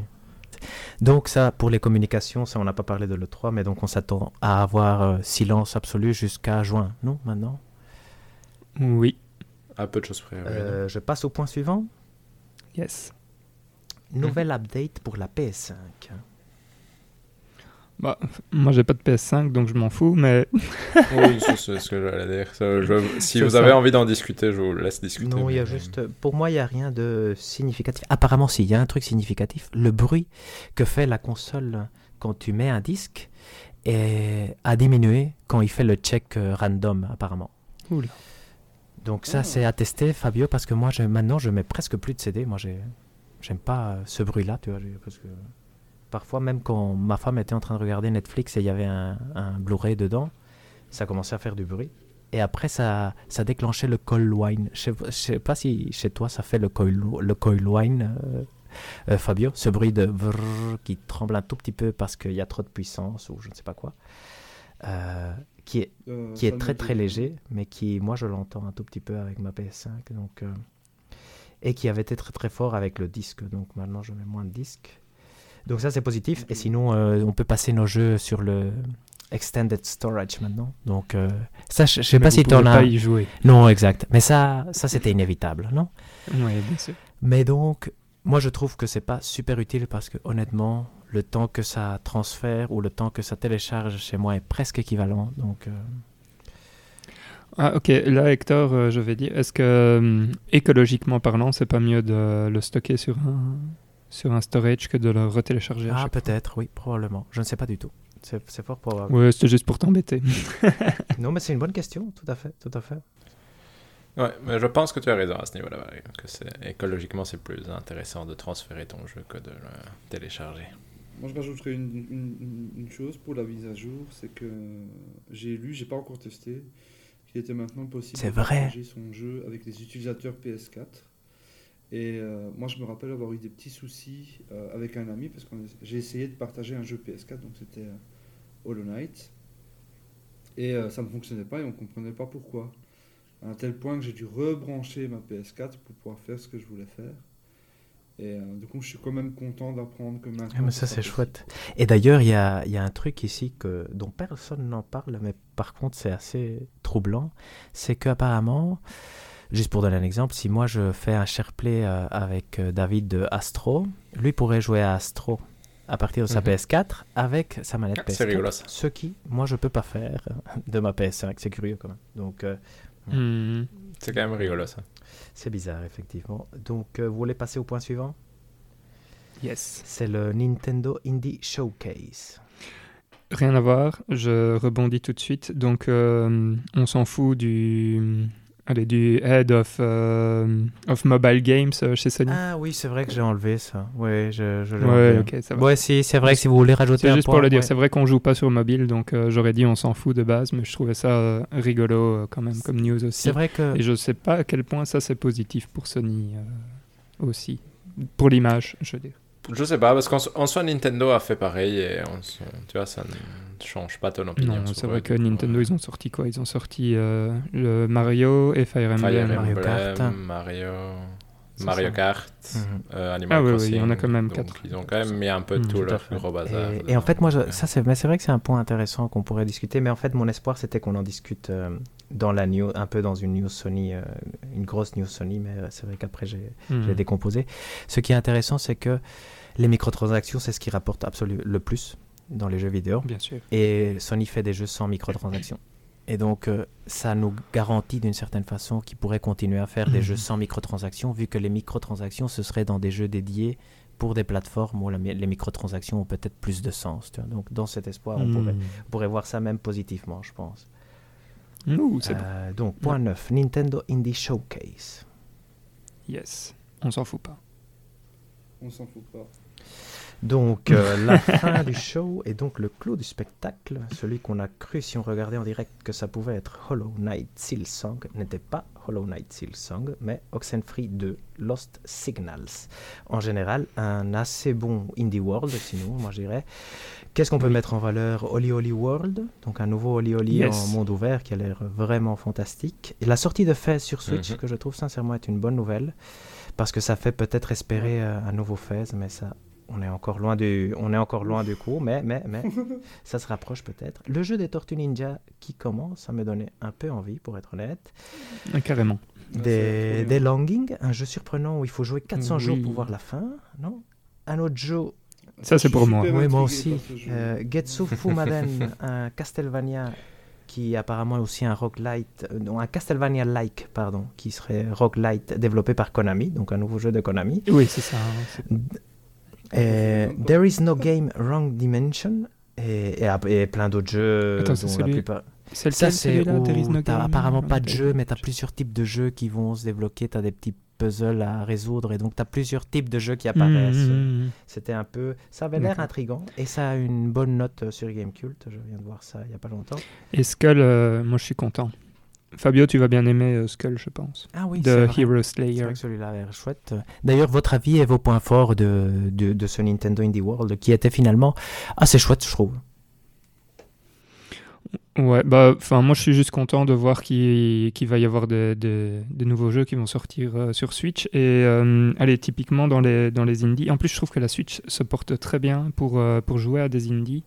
Et comme je disais, bah, Skull, ça me fait fortement envie. Comme tu le disais, Hector, euh, Oli. euh, non, je sais plus si c'est Oli Oli World, ou je pense. Oli. ouais.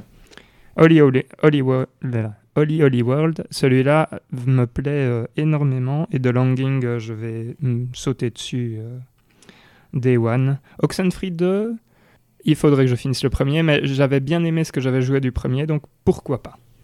Voilà. Mais donc je suis assez content. Est-ce que c'est bien comme jeu? C'est quoi comme jeu Oxenfree? Je pense que tu pourrais bien aimer, euh, Fabio. C'est un, un jeu plutôt narratif, euh, où en gros, euh, enfin, c'est, une histoire et tu as des dialogues.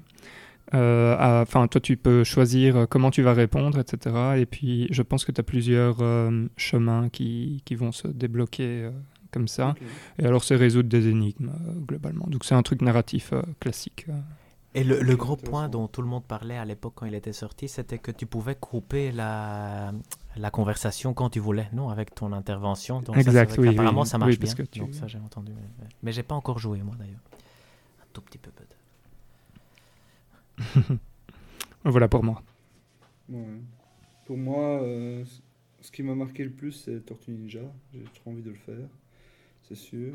The Longing, je suis trop intrigué, même si j'ai peur que je vais jouer un petit peu et puis je vais l'oublier et ressortir dans 400 jours pour voir ce qui se passe. Mais alors à ce moment-là, il sera fini euh, tout seul parce que je pense qu'il il continue quand tu n'es pas euh, connecté.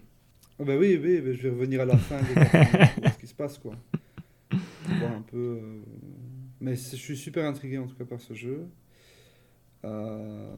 Après, grosse déception pour moi. J'attendais énormément de nouvelles d'Axiom Verge 2 et on n'a rien eu. C'est vrai qu'on n'a rien eu de Je suis un ça. peu déçu là-dessus. J'ai adoré le premier et j'attends j'attends le 2 avec impatience. Euh, bien sûr, pas de Hollow Knight, malheureusement. Déçu aussi parce que je- je- j'ai. Tout ça, c'est joué. pour juin, non J'ai pas mal joué. Euh, Je pense. Pour le Oui. 3. Pour les On 3, les deux. Action Verge et Hollow Knight. Date de sortie euh, à l'E3, je pense. Voilà, donc ça, c'est à peu près. Donc, il était bien, mais pour moi, il, il manquait Le coup de massue, non Ouais. que- Ouais, c'est ça. Mais, mais je reconnais que c'est il y a quand même du bon contenu. Et euh, bon, Fez sur, euh, sur Switch, c'est super cool par contre, mais je le referai pas parce que je l'ai déjà fait sur PC. Mais, euh, mais voilà, en fait, j'aimerais bien refaire Fez, mais quand j'aurai oublié toutes les, toutes les énigmes. quoi. Là, ça- mais je vais bientôt pouvoir le refaire, je pense. David, t'as un avis? Alors, moi je dirais euh, le jeu Tortue Ninja m'intrigue aussi, ce qui est quand même vraiment chouette. Holy Holy World, c'est probablement le seul que je me dis ça j'achèterais presque euh, d'office, parce que Holy Holy c'est vraiment super chouette. Du coup, euh, ici la version 2.5D, ça avait l'air vraiment amusant. Et je trouve que le fait que Chris Tales ou Crystales, en fonction de comment vous avez envie de Ouais, le prononcer, arrive le Surtout 20 que je juillet, c'est vraiment chouette aussi. donc, euh, Et, et pour The Longing, c'est rigolo, parce que j'ai vu quelques streams il y a longtemps quand il était sorti sur PC, et c'est vrai que ça a l'air vraiment rigolo, mais... Mais je ne sais pas si je ferai le pas de devoir attendre 400 jours pour euh, me rappeler que je dois lancer ma Switch pour voir la fin du jeu. Mais... un, un événement dans ton agenda, sinon c'est impossible de te rappeler quoi. C'est vrai. Et donc, le la, la fin change en fonction des choses que tu auras fait pendant les 400 jours. C'est ça le, le pitch. ouais. Oui. Je pense, qu'il y a ouais. moyen de skipper les Exact. jours ou pas du tout? Je sais pas. Je ne pense pas, non, j'imagine. Je ne sais que pas du tout. Sinon, ça perdrait un peu de son charme, mais je ne sais pas du tout. Peut-être en jouant avec le calendrier de la console, je sais pas. Ouais, c'est ce que j'imaginerais peut-être comme dans Animal Crossing où tu peux faire pareil et Ah ouais. tricher, mais je ne sais pas. Et toi, Hector, euh, t'as- dedans. Moi, j'ai vraiment, comme, bah, comme vous, Oli Oli, je trouve ça vraiment super chouette et euh, une Mhm. bonne direction pour, euh, pour la série. un- J'espère que ça va bien marcher. Euh, Oui, moi aussi. bizarrement, le Getsu Fumaden m'a donné quand même un tout petit peu envie parce que c'est vraiment le, le Mhm. type de, de look, euh, donc d'ambiance que j'aime bien. Je ne m'attendais pas à voir Hollow Knight Silksong pour être honnête, donc euh, je ne suis pas déçu de ce côté-là. Oxenfree 2, ça m'a donné envie de jouer au, Oxen- de- au premier Oxenfree. Donc, euh, et Fez, Fez, Mhm. sincèrement, à chaque fois que je le vois, je me dis, il faudrait que j'y joue. Tu vois, j'ai, euh, et Mhm. euh, donc j'espère que sur Vita, je vais, je vais sur Vita, sur Switch, hein, le lapsus, ça, je l'ai sur Vita, mais c'est pareil. J'espère que sur Switch, je, je vais sauter le pas. Et les, bizarrement, avant je m'en foutais complètement, mais les- le jeu du Tortue Ninja, je trouve que ça donne envie. Donc, euh, et en plus, on pourrait le jouer à, à 3, 4, 4, Oui. 4 d'ailleurs. euh, Voilà. Oui, tout à fait. C'est quoi votre Tortue Ninja préféré? Moi, je ne je suis pas, euh, je connais pas le lore, mais donc, euh, est-ce que vous, vous en avez? C'est Leonardo. Michelangelo. David Par prénom, je Donatello, choisirais c'est celui qui a Donatello. les doubles katanas, non C'est pas ça que- c'est ça. Ben, je, moi, je choisis celui qui reste, c'est quoi C'est c'est Leonardo Non, c'est aussi... Raphaël. Raphaël ouais. Raphaël, ouais. Leonardo, c'est Raphaël, celui ouais. qui a les deux euh, Ah oui, c'est... Et, et, ouais, je pense. et Donatello, et Donatello il y en a bon, on- ici, on, on va pas faire le ridicule en parlant des Tortues Ninja, donc euh, voilà. Apparemment, il y a une cinquième Je- Tortue je Ninja qui est une check. femme, mais apparemment, c'est un spoiler important. Ça, j'ai vu dans, dans les trucs que je suis. Donatello, c'est celui qui a le bâton Ah, ok, ok, ok. en bois. Cool. Alors, je vous le dis euh, comme ça. Euh, Raphaël, c'est celui qui a les deux euh, dagues. Ouais, le. Fâché. Ah oui, c'est celui. fâché, ouais, celui-là, je n'aime pas trop. Et, et c'est déjà lequel euh, qui me manque là? Michelangelo? Ah, Michelangelo, c'est lui. Et lui, donc, du coup, c'est quoi déjà euh, son. Son Euh, arme? Je regarde tout de suite. oui. Oh oui, c'est les nunchaks. Ouais. Nunchaku. Pas mal, mais tout ça, bah, c'est, un- Par contre, est-ce que vous croyez qu'il va sortir cette année?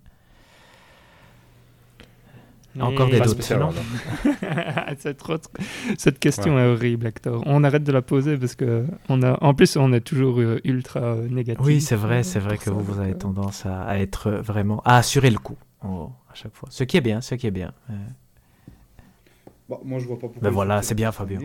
C'est ça qu'il Voilà. Voilà, C'est bien, Fabien. Je suis confiant. euh, Je, je, je, je, je fais un. J'essaye de l'acheter dans la Fantasy League, Fabio, ou il y a le risque qu'il sorte pas? Tu vois, c'est ça le, le truc. Oui, c'était la question Ah, derrière. D'accord, ok. Ah. Tu prendrais le risque? Euh, moi, franchement, Bah, bon, moi, je alors, prendrais le euh, risque je- je le fais, je le fais. Je le fais ce soir. Si tout va Euh, bien avec Ivan, je le Hector- fais ce soir. Hector, il reste des points dans le. Non, On c'est fini. Donc tu peux vraiment passer. Non, euh, Parce que c'est. Ouais, parce qu'en fait, ouais, comme on est sur la Fantasy League, c'est le moment pour, euh, pour dire que moi j'ai fait un. Allez, il y a eu un- une mini-update. J'ai fait un pic qui, qui m'a semblé bon pendant Un moment pari. et qui finalement. euh, Mais c'est nul. c'est nul comme content, pari. Donc voilà, un moment, un moment, je me suis dit, ok, je vais le tenter, je vais choper Oddworld Soulstorm. Et je ne sais pas si vous avez vu, mais euh, au début, il avait quand même Oui, de beaux points. Il avait genre 78. Ou même 80, non? Ou, je- Enfin, bref. Je, je- j'invente, mais donc il était, il me rapportait des points. Donc j'étais super content. et puis, euh, et puis voilà. Ce qui, est, ouais, ce qui devait arriver arriva. Là maintenant, il est à 70 et j'ai presque peur. Ouais. le négatif. le Ah oui, là, c'est la le stress qui te fasse perdre des points. ouais. Ancestor, Ouais. je ne sais plus quoi. Moi, j'avais. c'est- c'est- À un moment, j'avais fait un pic Ah oui, c'était euh, de Ancestors, cœur ouais. qui avait. Alors qu'en fait, sérieusement, Hector, ce jeu a l'air tellement C'est vrai. intéressant C'est vrai que c'était une bonne que idée. j'aurais pu le piquer aussi. ouais. C'était une Mhm. bonne idée. Ouais, moi, mon traumatisme reste euh, Ghost Recon. Euh, c'est Ça, c'est vrai que c'était pas mal. Plus jamais. C'était pas mal. Il Plus avait jamais. fait un pic, euh, disons, sur un jeu Ubisoft, au moins 75, et il avait fait quoi? 57, je pense. Ouais, ça aurait été 57. terrible. Voilà, c'est- Terrible. Ce jeu me tente, Mais d'ailleurs, donc, voilà. de l'avoir, mais je, je suis comme ça. C'est normal. Ah là là. Et voilà, ça c'était la petite update euh, fantasy. euh, Voilà, fantasy exact. critique. Messieurs, moi, par contre, je vais devoir vous abandonner pour aujourd'hui parce que j'ai euh, d'autres obligations. Et Le boycott voilà, de Monster je Hunter boycott. sera... Non, je trouve honnêtement, donc, petit avis, que Monster Hunter était vraiment un super jeu. Et euh, je voulais juste faire la remarque que c'est curieux qu'un jeu si jeu vidéo ait comme nom un, un, un nom si primitif qui est chasseur de monstres, tu vois, vraiment qui est, qui est à ce Mhm. point, euh, ça illustre très bien ce qu'on peut faire en jeu vidéo. Et par contre, je trouvais, juste petite remarque, l'introduction reste encore un peu difficile. Et comme je suis dans une période où je joue moins, ça a été vraiment difficile pour moi pour me lancer tout seul. Par contre, en ligne, ça marche euh, incroyablement bien. Et donc, si vous avez un tout petit peu envie de vous lancer dans le truc, c'est vraiment l'idéal, je trouve. C'est un jeu qui marche à la perfection et qui est super beau sur Switch. Donc, euh, j'ai vraiment rien de mauvais à dire sur le jeu, à part la traduction française où ils expliquent des concepts qui ne sont. je veux dire, Ils expliquent des concepts avec des, de concepts qui ne t'ont pas encore expliqués. Et donc, euh, ça rend la chose impossible à comprendre. Mais sinon, euh, à jouer en groupe, super. Donc, je vous laisse pour la conversation. Amusez-vous bien. Et Tout à fait. à la Hector, si tu veux revenir pour le On s'en fout. Ah, pardon, pour le hors-jeu. euh, je tu vous le bienvenu. si Mais si possible. tu... Ok. Parfait. Ça marche. Ciao, ciao. Ciao, ciao. hein. Salut. Et donc, effectivement, nous allons passer au jeu du mois, qui était donc Monster Hunter Rise, qui a été développé par Capcom, qui est sorti euh, fin mars euh, 2021, donc, euh, et qui a été développé dans le moteur Resident Evil Engine, le RE Engine. Pour l'histoire, euh, j'ai envie de demander à David qu'il nous explique quelle est l'histoire de Monster Hunter Rise parce que je pense que ça pourrait être très rigolo. Et ensuite, euh, je vous demanderai un peu votre, euh, votre histoire avec euh, la franchise. à, à vous, à vous deux, du coup. si ça vous va.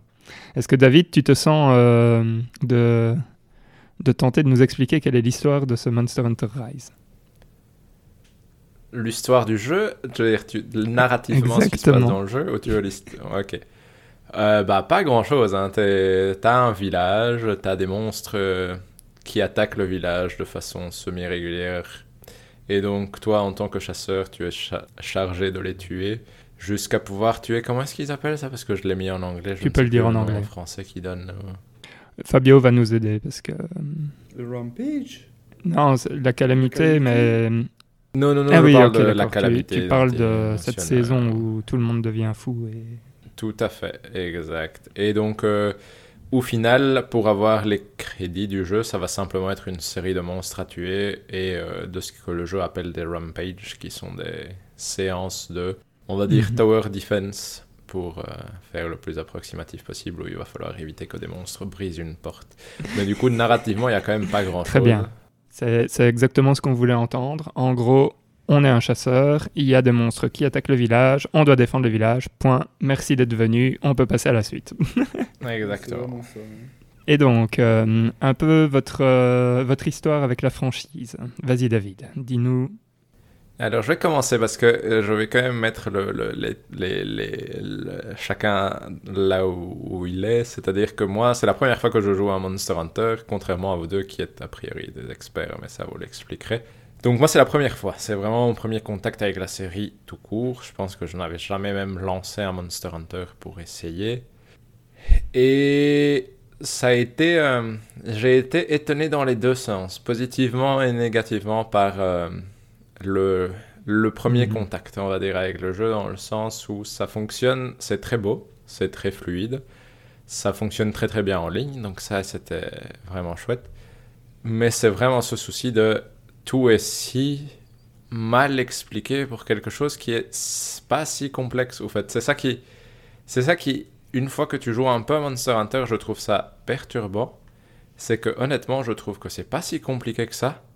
Mais le jeu met 53 000 couches et termes particuliers pour t'expliquer des choses qui font que quand tu finis les tutoriels, t'es un peu là, genre j'ai une arme, je ne sais même pas ce que tous les symboles qui vont avec veulent dire, et tu dois aller chercher soit sur YouTube, soit dans des sous-menus dans le mhm. jeu. Mais une fois que tu rentres dedans, c'est vraiment chouette. Très bien. Fabio, toi, ton expérience avec la franchise Moi, je suis un, vétéran, hein, on va dire. J'ai commencé avec Monster Hunter Freedom sur PSP. Euh, il y a bien. Je devais avoir 13, 13 ans, 13-14 ans, quelque chose comme ça, peut-être un petit peu moins. Et au départ, j'avais essayé et j'avais pas du tout aimé. Je euh, je comprenais pas le, principe avec euh, ces quêtes indépendantes, une zone fermée. Enfin, c'était un peu, euh, c'était un peu chelou, quoi. Et je l'ai complètement drop et je l'ai oublié. Et un jour, je l'ai vu dans mon armoire et j'ai retenté. Et là, depuis, ben, j'ai plus décroché quoi. J'ai été vraiment jusqu'au bout. Euh. donc j'ai fait euh, Freedom, j'ai fait euh, le 2 en japonais avant qu'il sorte en Europe. j'ai fait le 2G aussi en, japonais avant qu'il sorte en Europe. Évidemment, quand le Unite est sorti, ben, c'était reparti. Puis le 3 sur Wii, puis un petit peu du 3 portable sur PSP. Puis j'ai fait le 4 sur 3DS. Enfin voilà, j'ai joué à tellement d'épisodes. Euh, et à chaque fois, c'est un, plaisir. C'est presque addictif un petit peu. On a besoin de, de notre, notre, dose de Monster Hunter euh, régulière. et euh, j'ai pas mal joué en ligne aussi avec des, avec des amis. Et voilà, pour moi, c'est une formule qui fonctionne très très bien. C'est vrai qu'il y a beaucoup de tutos, beaucoup de choses où, euh, on peut se perdre, hum, surtout un débutant, mais euh, quand on est euh, vétéran, il y a beaucoup de choses qu'on qu'on skip et qu'on occulte parce qu'on connaît déjà mhm. tout en réalité. Il y a tellement de choses qu'on connaît déjà. Il y a des choses spécifiques, mais bon, mais euh, ouais, Monster Hunter, c'est un peu ma série du cœur. Je mhm. joue depuis longtemps. Euh, moi, de mon côté, donc je suis un peu moins euh, expert vétéran que, que, Fabio, mais je joue depuis Monster Hunter 3, qui était le premier que j'avais acheté en 2009, si je dis pas de, de bêtises. Donc, ouais, après, après j'ai fait le Freedom aussi, que j'avais acheté sur PSP. Et, en fait, je n'ai fait que le Tri, Freedom, World et, ici le, Rise. Mais euh, sur Tri, j'ai mis un, nombre d'heures euh, hallucinant. Et sur World, euh, j'ai mis un autre nombre d'heures hallucinant. je veux dire, on est plus ou moins à 500, 500 heures dessus. Et en fait, c'est intéressant ce que tu dis, Fabio, parce que moi, sur Tri, j'ai eu ça aussi. Au début, je détestais le jeu. dans le sens où je ne comprenais rien à ce qui se passait. Enfin, si je comprenais ce que je devais faire, mais euh, il y avait une sorte de blocage sur le fait que euh, je ne comprenais pas exactement toutes les profondeurs de ce qui était euh, proposé. Donc j'ai été voir sur Internet, etc. Et c'est là que j'ai appris à, jouer. À l'époque, je pense que je jouais le marteau, en fait. Voilà, et donc euh, j'ai appris à jouer euh, cette arme-là. Et, c'est comme ça qu'après, j'ai développé euh, l'amour pour le jeu, parce qu'une fois qu'on a compris un peu les mécaniques de base, etc., ben ça, ça, va, ça va beaucoup mieux. Et donc, c'est marrant d'avoir David qui, vient de commencer aussi et qui, qui, se retrouve en mode, bah ouais, le jeu un très très mauvais tuto, point. Euh, il ne sait pas expliquer ses, mécaniques, va cacher des informations dans des menus où si tu ne le sais pas, bah voilà, tu, tu peux juste euh, tu, voilà, tu peux juste te brosser. Et, et, en fait, je trouve ça un peu dommage euh, qu'il fasse ça.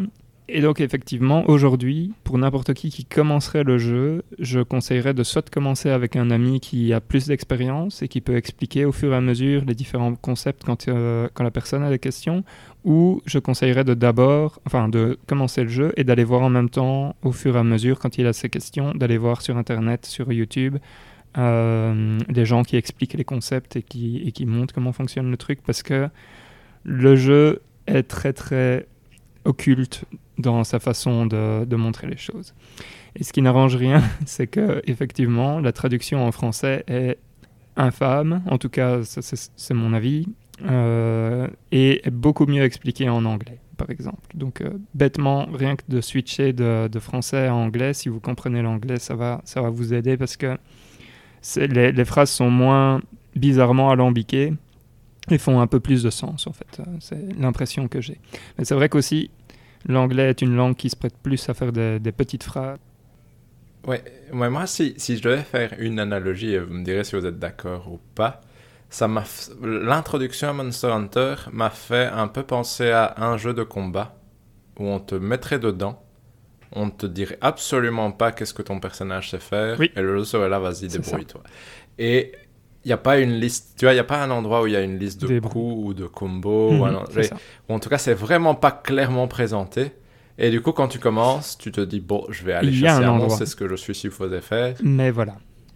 Mais c'est vraiment, moi je me souviens, la première fois que je jouais avec Valérien, il y a eu tellement de moments de Ah, il y a ça qui est là. Ah, je peux faire ça. Ah, on peut faire ça. Que j'étais là, c'est fascinant quand même que j'ai besoin de jouer avec Valérien pour qu'il m'explique même simplement de. Au fait, si tu appuies sur tel. Sur, tu vas dans tel menu, au fait, tu as la liste de tous les monstres et leurs points faibles. J'étais là. Mais ça ne m'a jamais été dit ça. Comme, tu vois, c'est, vraiment des petits détails comme ça où je suis là. C'est quand même pas très complexe Non. a priori, de, de se dire tu peux rendre ça accessible facilement. Mais le jeu ne te le dit pas. Et il y a, c'est pas, c'est pas comme si c'était genre tu appuies sur Start et ça apparaît directement. Et non, il y a genre une dizaine de menus différents auxquels tu peux accéder. Donc, c'est, je trouve que c'est juste vraiment ce côté de, c'est vraiment un jeu qui attend de toi que tu te débrouilles. Et du coup, je peux comprendre si quelqu'un n'accroche pas simplement parce que il n'a pas quelqu'un pour l'aider, entre guillemets, au début. Parce que je pense, comme tu dis, Valérian, que c'est important et c'est vraiment utile. En fait, rien, rien à voir, je, rebondis là-dessus. J'écoute quand même deux, trois gens qui jouent euh, beaucoup à ce jeu-là, qui, font des vidéos sur YouTube et qui ont un podcast. Et j'aime bien les écouter parce que euh, eux vont vraiment, enfin, sont vraiment des, enfin, sont des tarés en vrai. euh. Eux, eux, en gros, calculent exactement par set euh, ils, font, ils, font, ils font les maths pour dire, OK, ce set-là, euh, c'est le plus optimisé, ce genre de truc.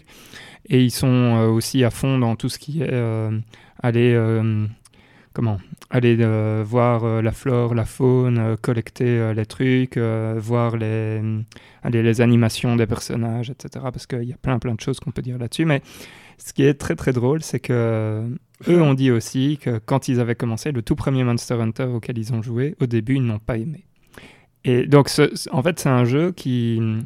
L'amour pour ce jeu se développe au, au fur et à mesure du temps. Et c'est toujours.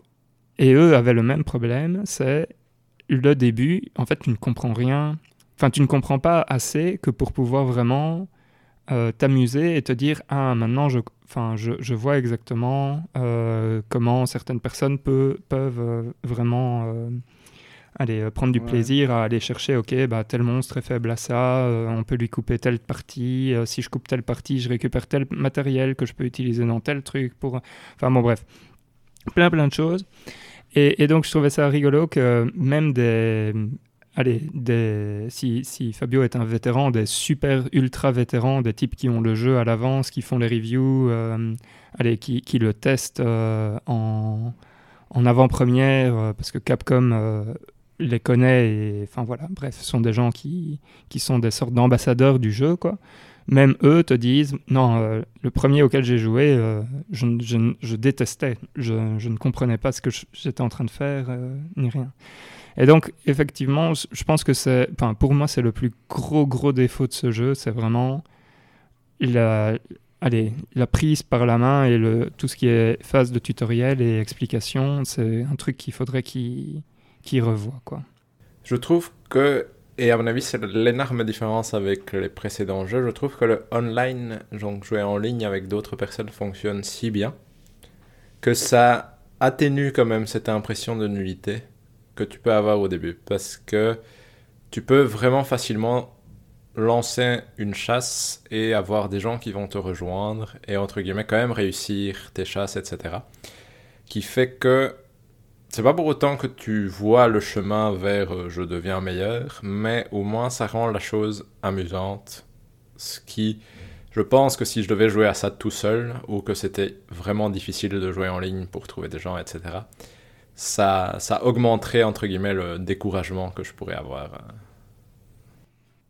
Mhm.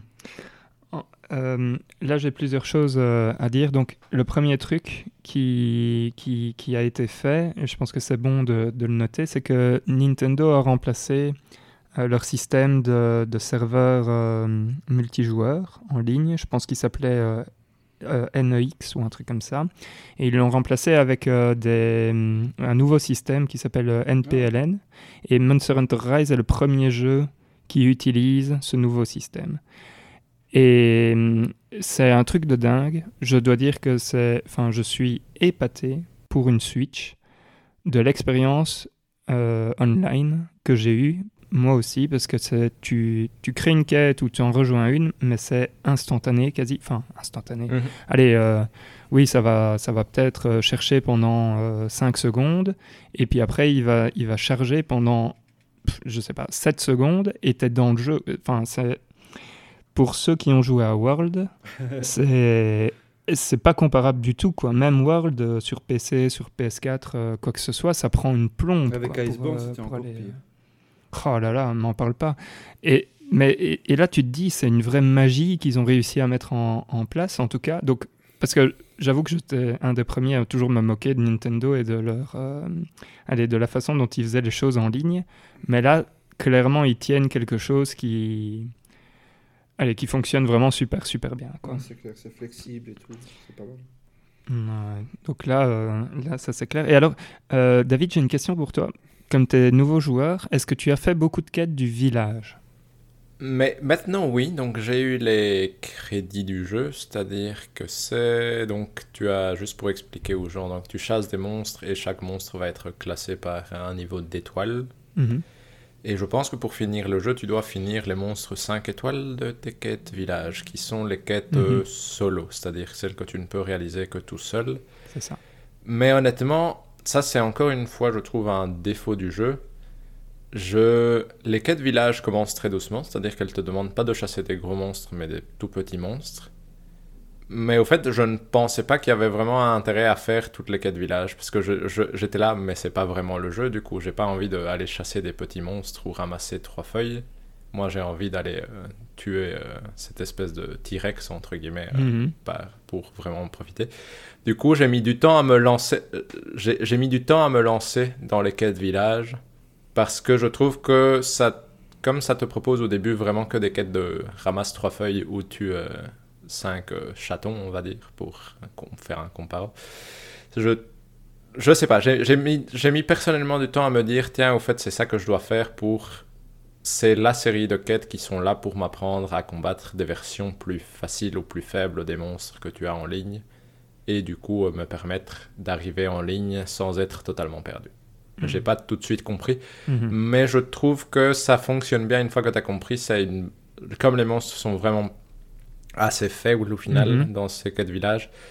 J'ai pu tous les chasser sans mourir et au moins j'avais une idée de ce qu'ils faisaient.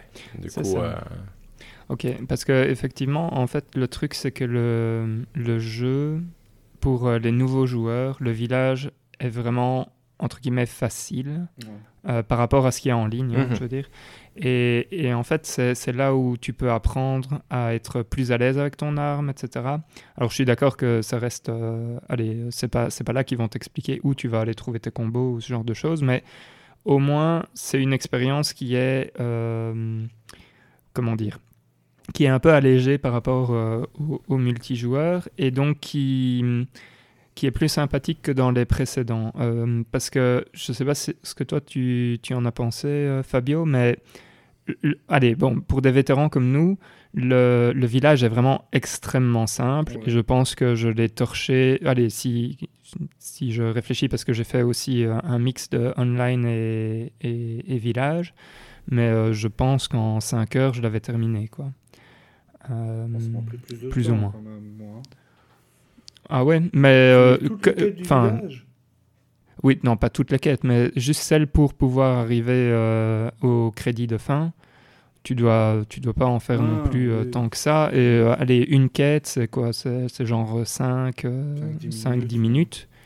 Pour un vétéran, hein, je veux dire. Donc, David, ne t'inquiète pas si tu en as pris euh, 20. euh, c'est pas...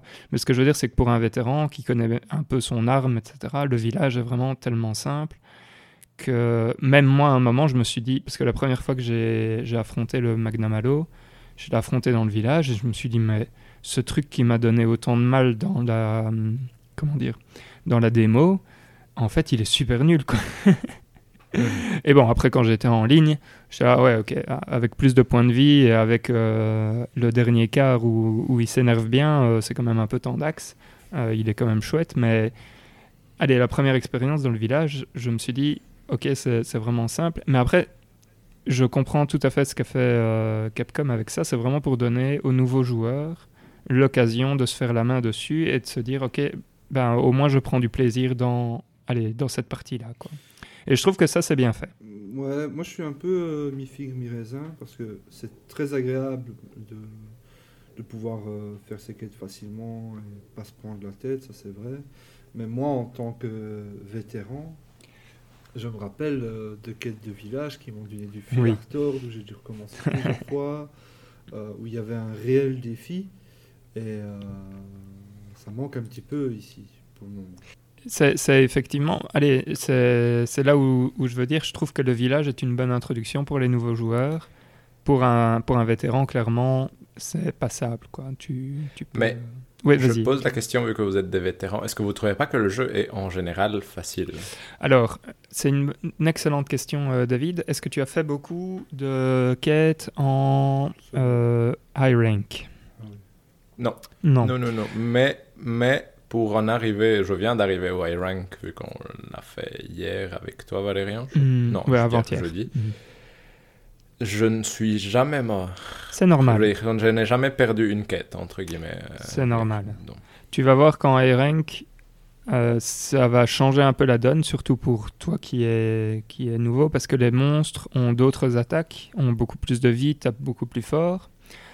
Et donc, euh, tu, tu vas voir, c'est une autre expérience. Après, pour un vétéran, je pense que dans ce jeu-là, il y a... Allez, pour l'instant en tout cas, les, les vrais challenges ne sont, ne sont pas encore là, en tout cas. Euh, je sais pas ce que toi t'en as pensé, Fabio. Oui, en, en fait, la, la seule manière d'avoir du challenge pour l'instant, c'est vraiment. Tu fais les quêtes rank seul. Et c'est certains monstres uniquement. Parce qu'il y a des monstres qui, sont, qui restent quand même simples. Mais Mhm. euh, il y a des monstres qui sont vraiment chauds, chauds, chauds quand tu fais tout seul. Donc le, le challenge, tu peux te le créer toi. Mais c'est vrai que si tu joues déjà, déjà à deux, c'est déjà plus simple. Mais je trouve que c'est bien, bien encore équilibré. Mais par contre, quand tu joues à 3 ou 4, le monstre il se fait juste euh, trucider. Et, euh, Oui. et là, c'est vraiment trop simple. C'est bien pour du farming, si tu as besoin de farmer. Mais euh, si tu veux vraiment euh, appréhender le monstre, euh, euh, apprendre un peu plus ton arme, essayer d'avoir un petit peu de, de défi, de challenge, euh, soit seul, c'est le top, mais c'est moins convivial, ou à deux, euh, je trouve que c'est encore bien équilibré. Mais, euh, Mhm. mais voilà. Mais Je suis ouais. tout à fait d'accord avec toi, Fabio. Je pense même que le jeu aujourd'hui en ligne doit être joué à deux parce que c'est c'est la façon dont il est le plus le mieux équilibré en fait. Allez, c'est là où tu as le plus de plaisir, je trouve. Ouais, ouais, ouais, clairement. Ah oui, non, à, à 4 en tout cas, je trouve que ça ressemble plus à de, de tu vas violenter un monstre à 4 parce qu'il va pas réussir à faire grand chose contre toi que Mhm. Qu'autre chose, pour l'instant. En tout cas, moi, j'ai principalement joué à 4 parce que je cherchais juste des quêtes déjà en cours Bien pour sûr. aller tuer certains monstres. Puis même quand tu apprends, c'est mieux de jouer avec plusieurs. Comme ça, tu peux regarder les autres, euh, le taper, tu vois un peu le moveset du, de la Mhm. bestiole et, et allez, tu tu t'habitues. Et euh, Fabio, quand, quel, quel monstre euh, tu dirais euh, te donne un, un vrai challenge aujourd'hui dans...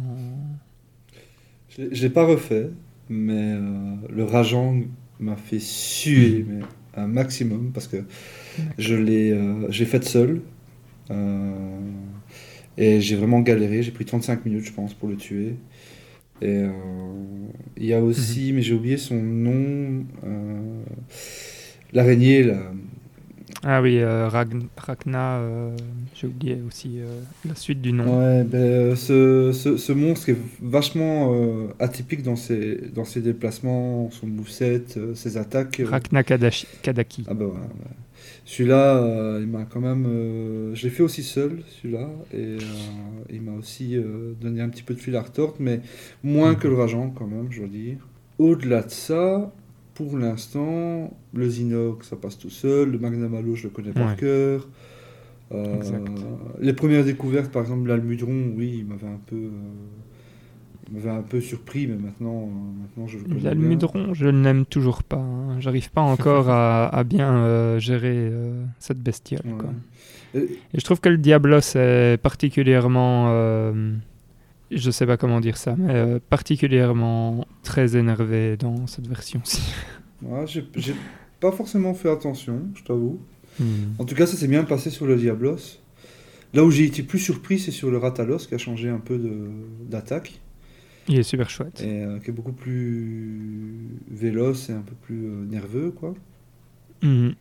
C'est une de mes chasses préférées d'ailleurs, le Ratalos, dans ce jeu-là. Globalement, je trouve quand même que les nouveaux monstres, ont, à part le Magnamalo, euh, manquent d'impact. J'ai l'impression d'avoir des monstres euh, entre deux plus qu'autre chose. En en tout cas, dans les nouveaux monstres. Oui, oui, je vois ce que tu veux dire. Et euh, donc là, on a parlé, ouais, désolé euh, David, on a parlé de, de monstres que tu n'as pas encore euh, rencontrés, donc pas de euh, tu, tu vas voir, ceux-là, c'est des vrais challenges. ouais, c'est clair. ouais. Euh, toi, toi, David, il y a des monstres qui t'ont, que tu as bien aimé? Que tu te dis, euh, ah ouais, celui-là, euh, je commence à bien connaître euh, son moveset, etc. Je trouve que la chasse est sympa. euh. Mais je trouve que le Magnamalo est rigolo à faire, vu que je- pour l'instant je ne l'ai fait que deux fois. Mhm. Et je trouve qu'à partir de. Je dirais dans les deux, les deux premières étoiles de monstres, non. Honnêtement, je trouve qu'il n'y en a pas grand chose qui marque.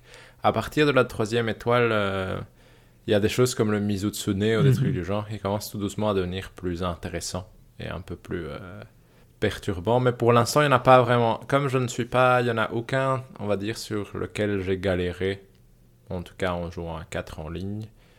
Il n'y en a pas un que je garde en tête, tel une, euh, une petite blessure en moi. Donc, euh, non, pour l'instant, il y en a, je dirais, Mhm. j'aime bien tous les monstres. Honnêtement, je trouve qu'ils sont chouettes, que c'est assez varié et que ça change quand même pas mal d'un monstre à l'autre. Mhm. Mais pour l'instant, il n'y en a pas un seul qui m'a marqué. euh, à, à part peut-être pour son look, celui qui ressemble à un monstre qui viendrait de Resident Evil. Mais je ne sais plus son nom. Celui qui. Euh, Il ressemble à un. On dirait un ver de terre avec des ailes. Ah, le Kezu. Et- Oui. le Ah, le fameux. le Kezu. D'accord, Voilà. ok. Lui, je trouve qu'en termes de look, le Kezu est quand même euh, rigolo. Mhm. Un peu particulier par rapport à tous les autres monstres. Il ressort un peu en termes de look, mais c'est vraiment plus en termes de visuel que.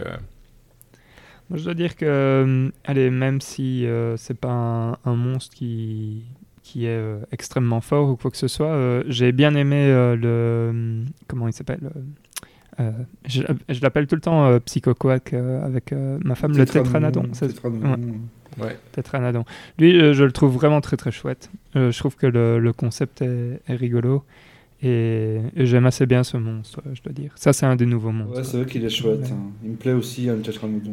Mais globalement, les nouveaux monstres, euh, ils ne sont pas reposés sur leurs acquis. Ils ont essayé de faire des, des squelettes un peu, euh, un peu différents, des mouvements un peu différents. Euh, si on regarde le Bichaten, c'est Ouais, le Bichaten, euh, c'est c'est quand même spécial. spécial. On a le, bon, le, le Gossarak qui est un petit peu moins, euh, un petit peu moins, euh, on va dire, euh, nouveau, dans...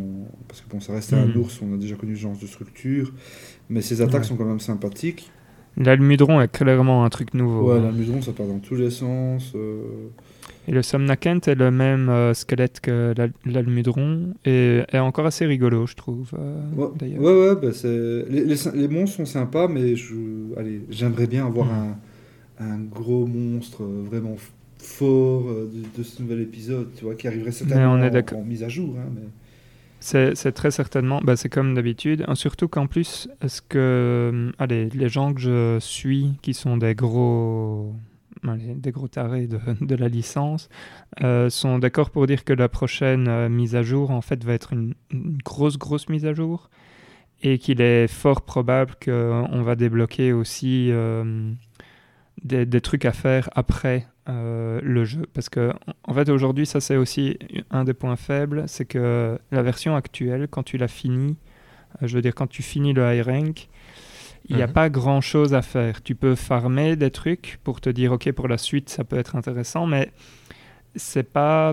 Allez, il n'y a pas un, un vrai intérêt encore euh, spécifique à le faire. Donc, je pense que c'est pas encore un jeu qui va retenir beaucoup les gens. Après, la, la fameuse mise à jour vient quand même assez vite parce que c'est un mois après la sortie. C'est fin du mois, hein, c'est ce, fin de ce Ouais, ouais, mois-ci. c'est fin de ce mois-ci. Et comme il est sorti euh, fin mars, allez, c'est vraiment un mois après.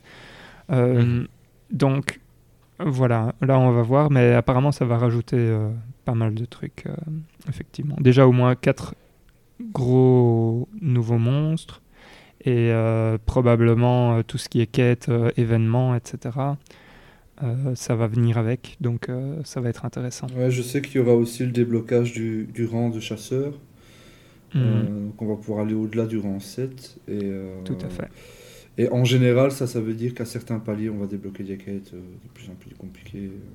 Enfin, ça. s'il se calque sur ce qui a été fait par le passé, en tout cas.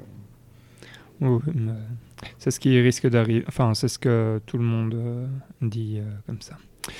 Et hum, j'ai une autre question. Donc, il y a une nouvelle édition dans ce, dans, ce nouvel opus qui est euh, l'édition des Palamutes euh, ou des Chemsky euh, en français. Euh, qu'est-ce que vous qu'est-ce que vous utilisez vous? Est-ce que vous utilisez euh, deux chats, un chat, un chien, deux chiens? Euh, Est-ce que vous aimez bien euh, Enfin, quand je dis chien, c'est les palamutes, les chomsky, et quand je parle de chat, je parle des palicots. Enfin, qu'est-ce que vous utilisez? Toi, toi, David, qu'est-ce que tu Euh, moi, j'ai tendance à, quand je pars chasser tout seul, je prends un chien, un chat pour, euh, pour aller plus vite. Et quand je pars en ligne, je souvent mon chien juste pour me déplacer plus rapidement. D'accord. La, la vision euh, du nouveau joueur. et maintenant, pour un vétéran. Alors, moi, quand je suis seul, c'est un chien, un chat. Enfin, un chomsky et Ah un oui. palico. Euh, et alors, en ligne, je prends mon palico. Euh, Valérian, tu sais pourquoi. hein, car mon palico est un chapardeur et qu'il vole des composants aux monstres. Et du coup, Exactement. ça fait des, des récompenses un peu plus, euh, un peu plus euh, grandes, quoi. Même Mhm. si je, je, je perds de la mobilité en ne prenant pas mon chomsky. Et ça me fait beaucoup de peine parce que j'adore les chomsky, vraiment. Je trouve que c'est un ajout euh, super sympa. Euh, je préfère les chiens aux chats, donc euh, voilà. Voilà, ça, c'est dit. euh, je balance ça comme ça. Et euh, c'est dommage qu'on puisse pas avoir les deux quand on est à plusieurs, mais ce serait vraiment le bordel, donc c'est mieux. Mais euh, voilà, je, je privilégie les- le matériel plutôt que la mobilité. Mhm. C'est mon choix. quoi. Je trouve que, en fait, on parle de mobilité. C'est vrai au début, mais une fois que tu as les camps annexes, tu vas quasi plus vite à te téléporter au camp annexe et, et à juste aller vers le monstre que de prendre ton chumski et, et aller euh, vers la cible, euh, Oui, c'est vrai. du point d'où il fouille euh, jusqu'au point. Enfin, bref. Mais euh, c'est un truc que je trouve un peu dommage dans, dans l'addition du, du Chomsky. Donc, je, je suis euh, aussi euh, ultra fan du, du chien. Je trouve que le, le concept est cool. Mais finalement, il ne fait rien d'intéressant sur le, sur le champ de bataille. Et alors, j'ai eu deux, trois fois le, le souci où euh, j'avais endormi la bestiole et le Chomsky l'a ré- l'a réveillé.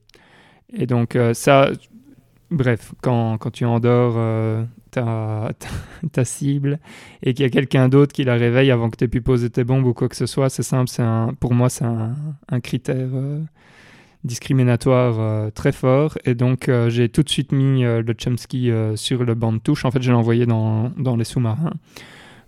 Comme ça, j'en étais débarrassé. Et du coup, je ne chasse plus qu'avec des chats. Ah. Et j'ai euh, un chat euh, chapardeur et un chat qui est. Euh, mince, je sais plus c'est quoi le nom, mais euh, c'est ceux qui, qui posent des pièges et tout. Ah, ouais. Trappeur, Et c'est- comment tu dis Tracker Trappeur, non Je ne sais Trapper, voilà. Et je savais plus en français comment il l'appelait. Mais donc, et là par contre, ça, ça fonctionne super plus. Il bien. ne réveille jamais les monstres. Non, jamais. Jamais. T'as de la chance. Ça, c'est... Ah ouais, toi, t'as eu le, le cas où le chat... euh, En tout cas, dans ma, dans ma longue expérience de Monster Hunter, c'est déjà arrivé maintes fois, ça c'est sûr.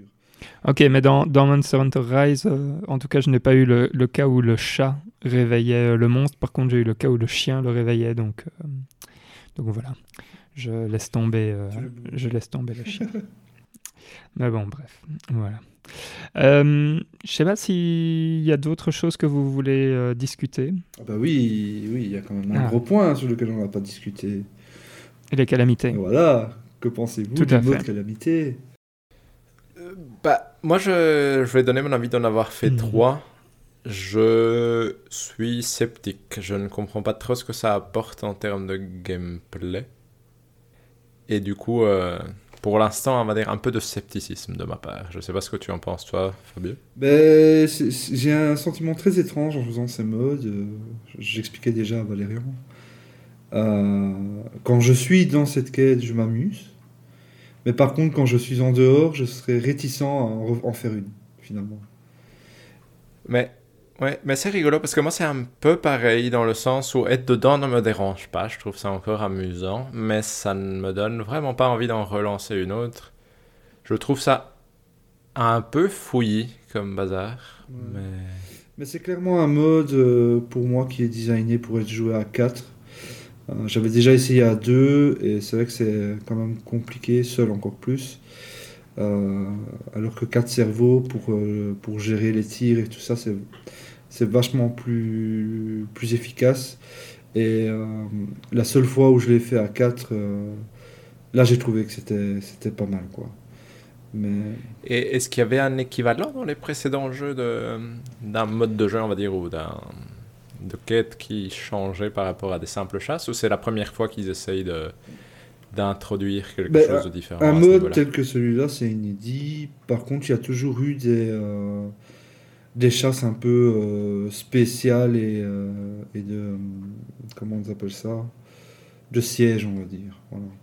Donc, un gros monstre qui arrive, il faut tuer d'une façon différente qu'habituellement dans une carte isolée.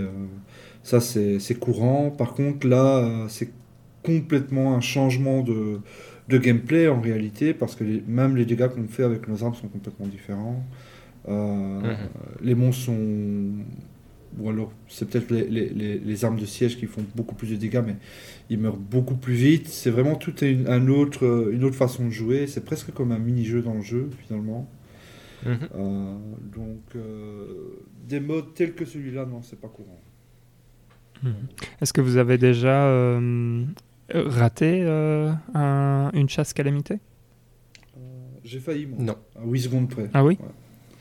Oh wow. J'étais à deux euh, avec un pote et euh, on était en train de faire. euh, je crois que c'était. Je me demande si c'était pas avec l'Arzuros. L'Apex Ouais, c'est ça. ouais. Hmm. Je pense que là, il restait presque rien comme temps. Quoi. Et on a réussi à, à terminer, mais pour peu, c'était fini. Et on s'est fait submerger en fait. Complètement Hmm. submergé par les monstres. Mais c'était c'était une des premières que vous faisiez ou? Ouais, ça devait être la deuxième, la troisième. Ah oui, voilà. euh, Parce qu'une fois que tu connais un peu les mécaniques, etc., je trouve que, je trouve le mode vraiment très très simple. Et je vois pas encore exactement comment tu peux en rater un. Après, euh, quand tu commences, c'est vrai que c'est de nouveau c'est assez mal expliqué tout ce qui se tu l'as fait passe. seul, ces chasses-là? Non, non, je le fais jamais seul. Euh, Je rejoins euh, souvent euh, celle euh, avec des gens, et donc euh, parfois on est, on deux. On est toujours au moins deux. ouais. Ouais. Et, mais à deux, ça, ça, passe, euh, ça, ça passe encore très bien. Faudra qu'on en que- fasse à deux alors. hein. Ouais. Ce que je trouve qui est assez intéressant, par contre, euh, avec ces quêtes-là, c'est que tu récupères vraiment beaucoup de, matéri- de matériaux euh, des monstres, t'en- tu récupères euh, beaucoup de matériaux de monstres différents, donc c'est vraiment euh, pratique. Et les, enfin, rien à voir, les tickets euh, passent très bien dans le melding pot. J'ai oublié comment ça s'appelle en français. De nouveau, j'ai passé le jeu. Le truc qui permet de créer des talismans. Le centre de fusion en français. Le centre de fusion, ok. Donc euh, c'est un, c'est un bon moyen de, de créer des talismans. Mais pour l'instant, je pense que, hum, je pense que ce qui va, se passer, c'est qu'ils vont en rajouter, qui vont devenir vraiment, euh, vraiment beaucoup plus durs. Mais pour l'instant, je trouve que le mode est, un peu euh, simple pour des, experts à partir du moment où tu as compris comment ça fonctionnait. Parce que moi, je ne comprenais pas que quand il y avait le coup du gang, que d'un coup tu étais surpuissant et que tu pouvais aller dans l'arène euh, taper les monstres. Et donc les premières, j'ai aussi un peu galéré, mais, mais voilà, euh, sinon euh, là maintenant, euh, j'ai plus, plus trop de... Allez, j'ai plus trop de problèmes avec, Ouais. avec le mode calamité. Ouais, Moi, ce que j'espère, c'est que ce sera pas le, le, le- endgame du jeu. Ce qui, m'inquiète un petit peu, c'est que c'est quand même lié à des améliorations d'armes, donc on n'aura pas le choix finalement, si on veut avoir le meilleur équipement, de passer par la case calamité. Donc, euh, ouais, il faut que j'en refasse pour dire de m'habituer, parce que c'est vrai que pour l'instant, euh, je suis pas forcément Hmm. le plus conquis. Ouais.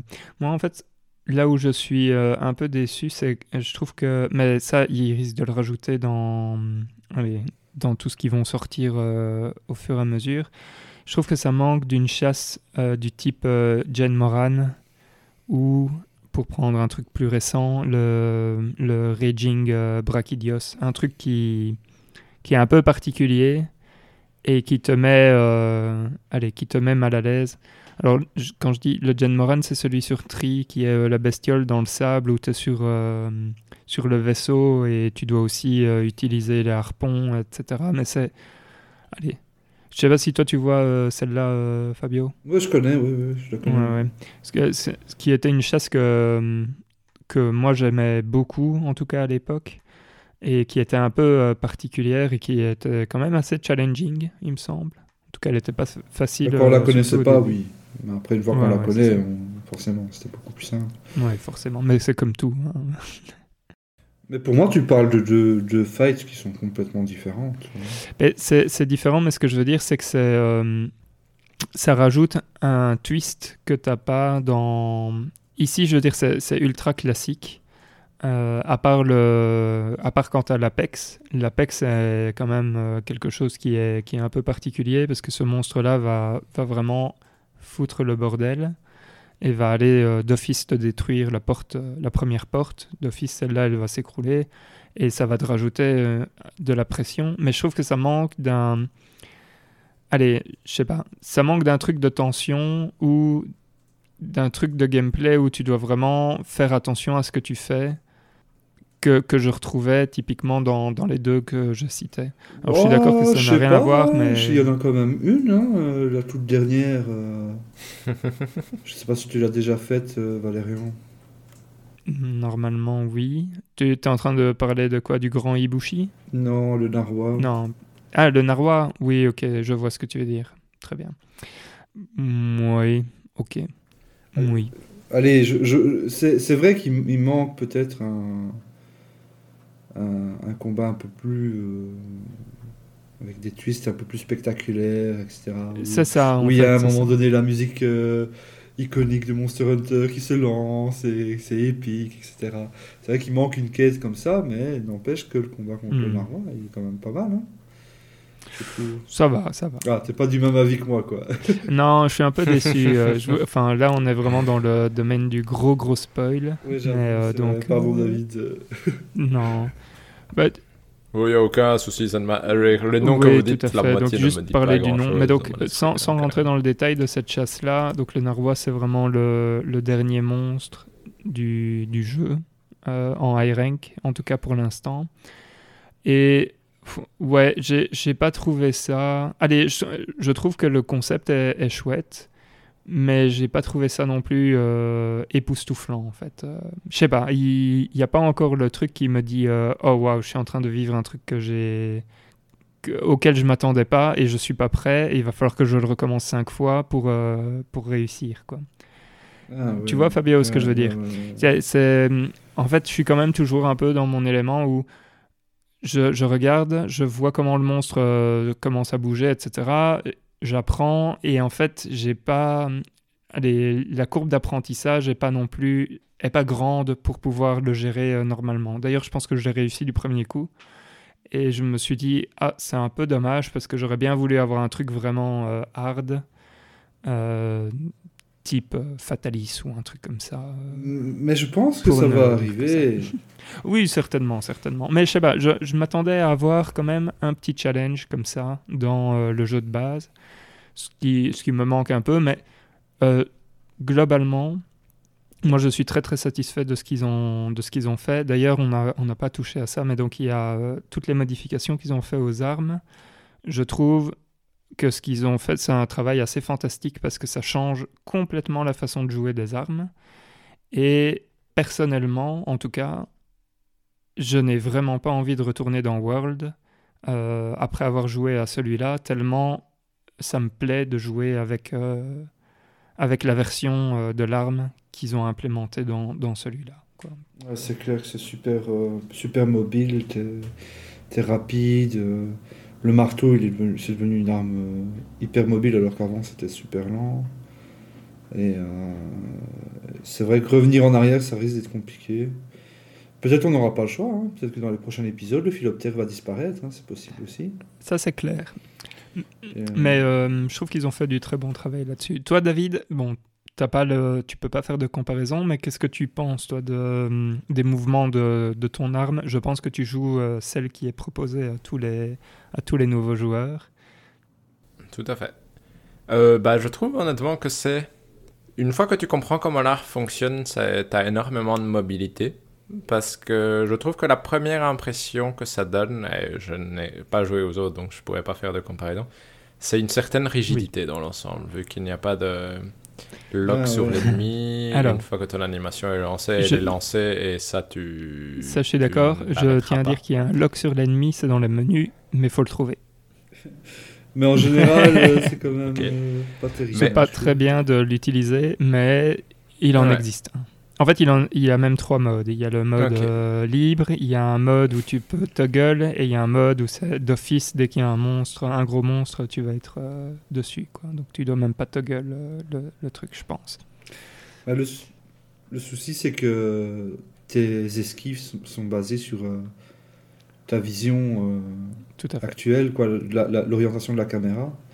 Et, et si la, la, caméra ne fait que suivre le monstre, ben à chaque fois, tu vas devoir penser euh, dans quelle direction mon stick pour... C'était juste pour dire encore qu'il y avait un truc enfoui dans les menus qui était. Ah, pardon. Ouais, ok. Mais... Mais du coup, tout ce que je dirais, c'est que le premier contact donne un peu une impression de lourdeur et de. Allez, je vais mhm. même parler de rigidité. C'est clair. Et une fois que tu commences à comprendre ton arme, tu te rends compte qu'il y a énormément de choses qui vont te rendre très mobile, en tout cas avec la longsword mais qu'il faut les apprendre. Et donc, euh, tu vois vraiment la marge de progression. Et c'est ça qui est un peu frustrant, je pense, au premier contact, quand tu n'as pas d'explication sur ton arme, c'est que tu as cette impression d'être un peu lourdeau et nul. Et puis au fur et à mesure, tu te rends compte que tu peux être très mobile et un peu esquiver au bon moment pour réattaquer le monstre, pour un peu être tout le temps dessus, sans devoir euh, juste sprinter pour t'éloigner ou ce genre de choses. Donc, je trouve que, honnêtement, je suis impressionné par la mobilité que ça a. Maintenant, je trouve que le premier contact donne une impression de risque. Ça me donne envie de rebondir sur le fait que tu disais que le tuto ressemblait à un jeu de, de combat. Et c'est en fait, c'est un peu ça. Hein. C'est un jeu de combat euh, contre, en PVE, hein, euh, Monster Hunter. Et donc, au début, quand tu fais tes coups et que tu sais pas comment tu peux euh, faire les combos pour pouvoir justement Allez, euh, je pense par exemple à la, à la longsword, euh, si tu fais juste ton, ton cou euh, au-dessus de ta tête et puis le, le coup des stocks là, bah tu bouges pas beaucoup. Mais derrière, tu as, un coup qui te permet de faire un Mhm. slash sur le côté, donc qui te permet de te repositionner, etc. Et donc, Mhm. quand tu apprends à faire le combo, etc., bah, ça devient beaucoup, beaucoup plus fluide. Mais à la prise en main, bah, comme, un, comme un jeu de combat où d'abord, si tu appuies juste sur un bouton, bah, il va faire un coup de poing, puis tu appuies sur un autre bouton, il va faire un autre coup de poing ou un coup de pied. Et en fait, euh, si tu apprends, euh, ah oui, si je fais, euh, allez, euh, point faible, point faible, euh, pied, euh, pied fort, bah, ça va faire un combo. Et enfin, voilà. Et, et bon, bref, et ça, c'est un peu le, le fun du jeu, quoi. Mais, mais ouais, je suis d'accord avec toi, David, qu'au début, c'est très, très rigide comme, euh, comme style. C'est le style du gameplay de Monster Hunter. Ça a, été toujours, ça a toujours été comme ça. Et actuellement, c'est même vachement mobile, même sans le philoptère par rapport à ce qui était proposé euh, Oui, avant. c'est sûr. quoi. C'est sûr. Tout à fait. Mais je me demande si ça rajoute pas à ce, cette, euh, Mhm. ce premier contact négatif que tu as avec la série, d'avoir cette rigidité, entre guillemets, dans le gameplay hyper basique, qui, euh, si tu n'as pas une visibilité sur l'évolution que tu peux avoir, et c'est là que je trouve que le jeu ne te la donne pas, tu peux te dire, mais si je joue juste un gros lourdeau qui va taper un monstre, c'est pas nécessairement très rigolo, entre Mhm. guillemets. C'est- Non, tout à fait. Mais c'est là où, effectivement, aller voir des vidéos sur Internet qui vont t'apprendre à comment jouer ton arme et ce genre de trucs, ça, ça vaut la peine, effectivement. Parce qu'il y a des armes complexes. hein. Mhm. Sinon, euh, allez, moi personnellement, un truc que je regrette pas, c'est tout, tout, tout ce qu'ils ont rajouté pour euh, faciliter euh, la vie des joueurs.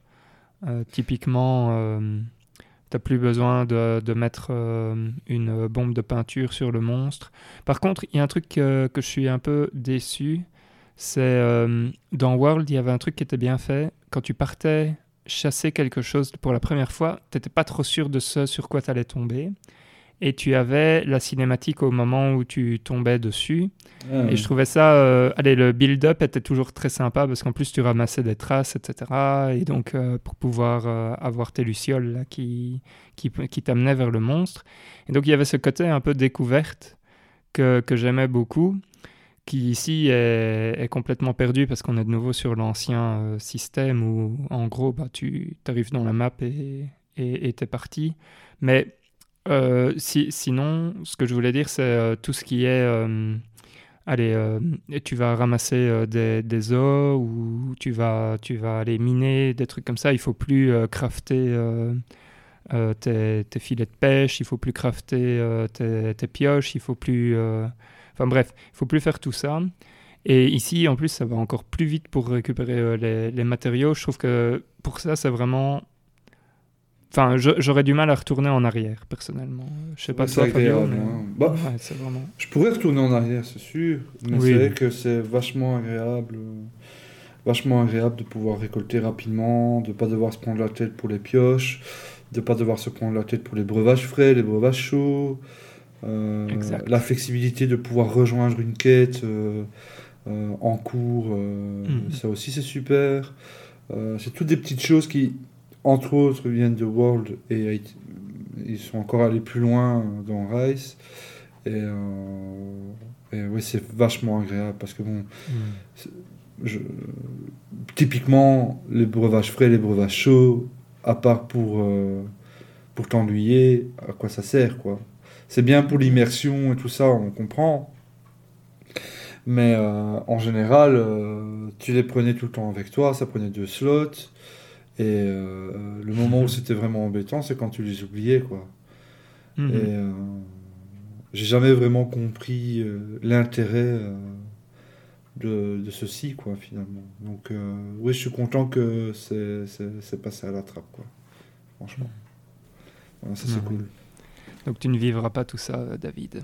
Devoir crafter tes breuvages chauds, breuvages frais, et devoir les prendre avec toi.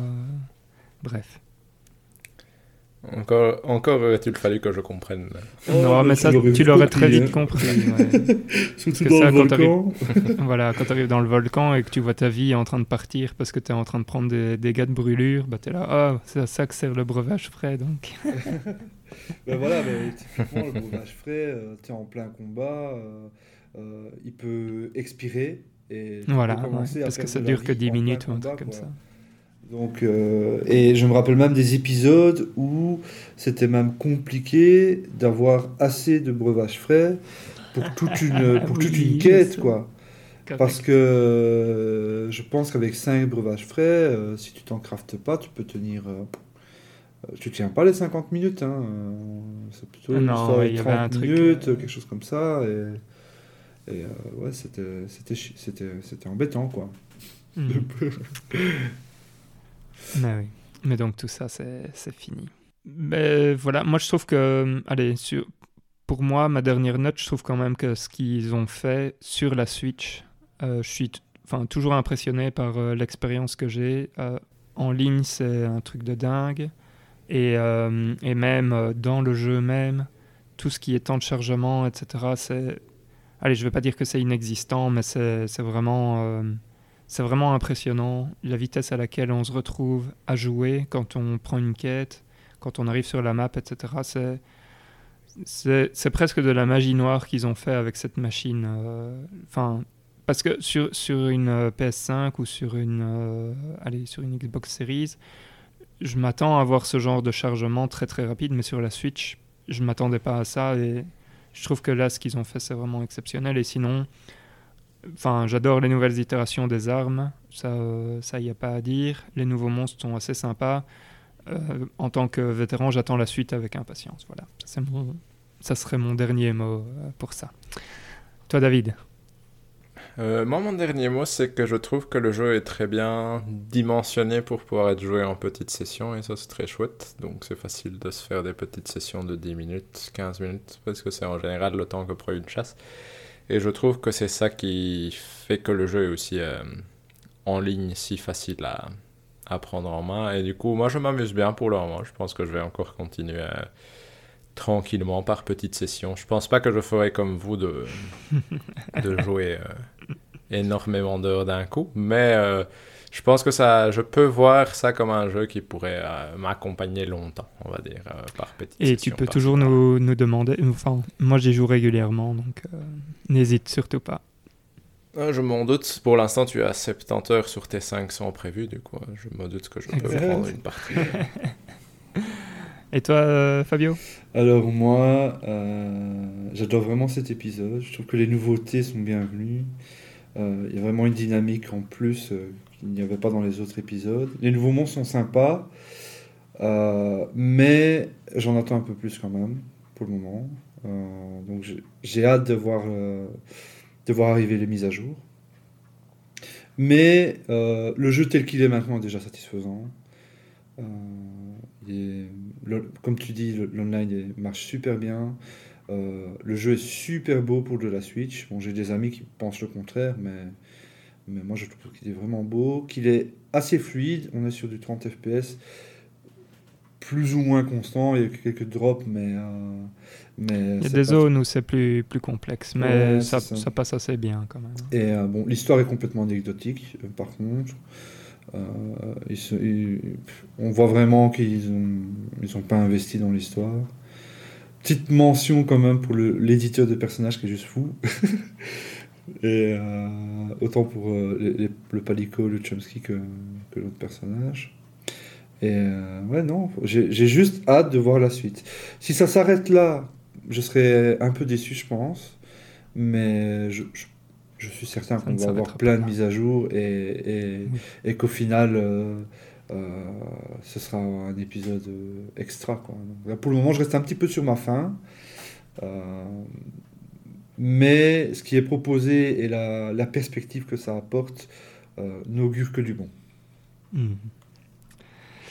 Eh bien, euh, merci beaucoup. Avant de terminer sur les Free Word euh, Reviews que nous avons, juste pour revenir sur le côté de l'histoire anecdotique, ça, je suis assez content, Fabio, parce que personnellement, dans World, ça me ça m'embêtait, ou dans Iceborne, ça m'embêtait vraiment beaucoup que parfois on se tape des dialogues qui durent pendant genre 10 minutes, où tu es là genre, mais l'histoire n'est pas intéressante, cassez-vous je veux juste aller chasser euh, la bestiole. Et ici, qu'ils aient fait, allez, qu'ils qu'ils aient bien dit, euh, oui, effectivement, euh, c'est un jeu de gameplay, l'histoire est nulle. Enfin, vous, on a fait un petit truc pour vous, allez, pour vous mettre en contexte, mais en vrai, euh, amusez-vous. Je trouve que ça, c'est vraiment bien. Donc, euh, encore un point positif euh, pour ça. Et donc, les Three Words Reviews, donc les avis sur le jeu en trois mots. Nous en avons un qui a été donné, qui est Marvelous Hunting Ride par Silosia. Et on remarquera que c'est les mêmes initiales que le jeu, avec euh, MHR. Oui, bien évidemment. Magnifique. C'est beau. Très, très bien, très très bien. Et donc je suis assez déçu euh, qu'on n'en ait pas eu plus, mais euh, on s'en fout, on continuera à, à le proposer euh, pour ceux qui veulent euh, nous donner euh, leur review en trois mots. Et donc euh, on passerait au hors-jeu. Tout à Très fait. bien, ben, euh, nous passons donc au hors-jeu et je propose à Fabio de commencer. Ok. euh, alors, c'est pas très original, hein, mais euh, j'ai euh, commencé à regarder les Rick et Morty en ce moment. Et Ah. je les avais jamais vus. Et je trouve ça vraiment décalé. et, ça part un petit peu en, en cacahuète parfois, mais, mais, mais c'est ce que j'aime. quoi. Donc, ça, c'est c'est quelque chose que j'ai commencé à regarder en ce moment. Et alors aussi, juste une petite mention, c'est très court, mais euh, j'ai commencé à regarder La Voix du tablier, sur Netflix, qui est aussi un animé où on suit, euh, l'histoire d'un yakuza qui s'est reconverti en, homme au foyer. euh, et c'est aussi des blagues nulles et beaufs et des situations ridicules qui, qui me vident bien l'esprit en tout cas. Donc, euh, Mhm. Ça, c'est les deux petites choses euh, que je, je regarde en ce moment. C'est rien à voir. euh, Allez, moi je connais le, le manga, euh, La Voix du Tablier. Est-ce que tu trouves pas ça un peu répétitif? Parce que, allez, les, les situations sont, sont drôles, euh, etc. Mais j'ai l'impression que c'est. Enfin, c'est un peu tout le temps la même chose. Mais je sais pas si, si c'est la même chose dans l'animé que dans le manga. en fait. Euh, ben oui, c'est toujours un petit peu le même, euh, le même schéma, ça c'est vrai. Mais après, euh, bon, c'est pas comme si j'avais regardé euh, 25 épisodes non plus. À voir, euh, oui, oui, ok, sur la longueur. euh, à voir sur la saison moins- 2, si, si ça reste sur le même, euh, la même, euh, le même schéma ou si ça, ça évoluera. quoi. Mhm. Mais, mais ouais, je comprends ce que tu veux dire par là, ouais, c'est clair. Hmm. Rick et Morty, ça c'est un truc que j'ai jamais vu, mais j'en entends relativement, enfin assez souvent beaucoup de bien en fait. Oh, mais c'est tellement marrant, mais c'est aussi de l'humour trash. euh, Hmm. Par exemple, est-ce que tu aimes bien South Park? Euh, J'aimais bien à l'époque, mais ça fait extrêmement longtemps que je n'ai pas euh, lu, Euh, que je n'ai pas lu, que je n'ai pas regardé. Donc. Ouais, bah, parce qu'il y a parfois des blagues qui s'en rapprochent, pas au point de South Park, mais mais euh, mais voilà, c'est un peu c'est un peu trash. Parfois il y a des blagues euh, des blagues salaces, euh, un petit peu de sexe aussi. voilà, c'est c'est Hmm. pas un dessin animé pour les enfants, ça c'est certain. Mais, mais c'est quand même bien fait. Franchement, c'est bien fait et les blagues parfois elles sont bien placées quoi. Ok. Ça marche. Donc à regarder, tu conseilles. Bah oui, bon, après, en, en- en principe, beaucoup de personnes doivent connaître ce genre de choses. Enfin, Mhm. peux me tromper, j'ai l'impression. Effectivement. Euh, David, je vais prendre la main si ça ne te dérange pas. Et moi, je vais Euh, vous présenter, enfin, je vais vous conseiller un manga que j'ai lu euh, ce mois-ci qui s'appelle Daruchan ou la vie ordinaire de Narumi Maruyama, employé intérimaire, par Lemon Haruna, édité par le Lézard Noir. Euh, c'est un manga en deux volumes au Japon qui ici dans l'édition euh, par le Lézard Noir est, en un seul volume, donc ça c'est chouette. Ça veut dire que vous achetez euh, le volume et vous avez euh, toute l'histoire. Et l'histoire, je vais juste vous lire le quatrième de couverture qui je trouvais très satisfaisant, qui dit donc Daruchan vient de la planète Daru-Daru, mais elle cache sa nature d'extraterrestre sous les traits de Narumi Maruyama, une employée intérimaire ordinaire de 24 ans. Il n'est pas question pour elle de révéler son vrai visage, alors elle s'efforce de maîtriser les règles de la société pour trouver sa place parmi ses collègues. mais à force de passer son temps à se fondre dans le décor, elle ne sait plus exactement ni ce qu'elle est, ni ce qu'elle pense au fond d'elle-même, jusqu'à ce qu'une rencontre lui donne l'occasion de voir le monde autrement. Voilà, donc c'est un, manga en one-shot euh, chez nous, qui euh, coûte 16 euros, comme ça je vous, je vous donne la totale, et qui est une lecture fascinante en fait, parce que donc enfin, le quatrième de couverture fait penser qu'il y, a, qu'il y a des extraterrestres, etc. Mais en fait, c'est, une histoire de gens normaux hein, qui, qui, en fait, euh, ont l'impression qu'ils sont bizarres dans la société, etc. Et qui, qui essayent de se conduire d'une certaine façon pour, euh, bah, pour s'intégrer et ce genre de choses. Et en fait, euh, cette histoire est, est vraiment bouleversante. En tout cas, personnellement, j'en ai, j'en ai, retiré, euh, j'en ai retiré beaucoup de bonnes choses. Et je trouve que c'est, c'est bienveillant et ça, ça met le point sur, allez, sur ce qu'on pense devoir faire, alors qu'en fait, voilà, on, peut juste être nous-mêmes et, et la vie, et la vie va bien se passer quand on, quand on est nous-mêmes et bref, voilà, c'est vraiment, euh, vraiment une superbe lecture. Et juste pour info, donc j'ai été voir parce que je trouvais ça rigolo que ça s'appelle euh, Daru-chan pour une, euh, pour, une, euh, pour, une, pour une femme. Donc je, je, me suis dit, tiens, je vais aller voir ce que c'est qu'un Daru, ce que ça veut dire Daru en, japonais.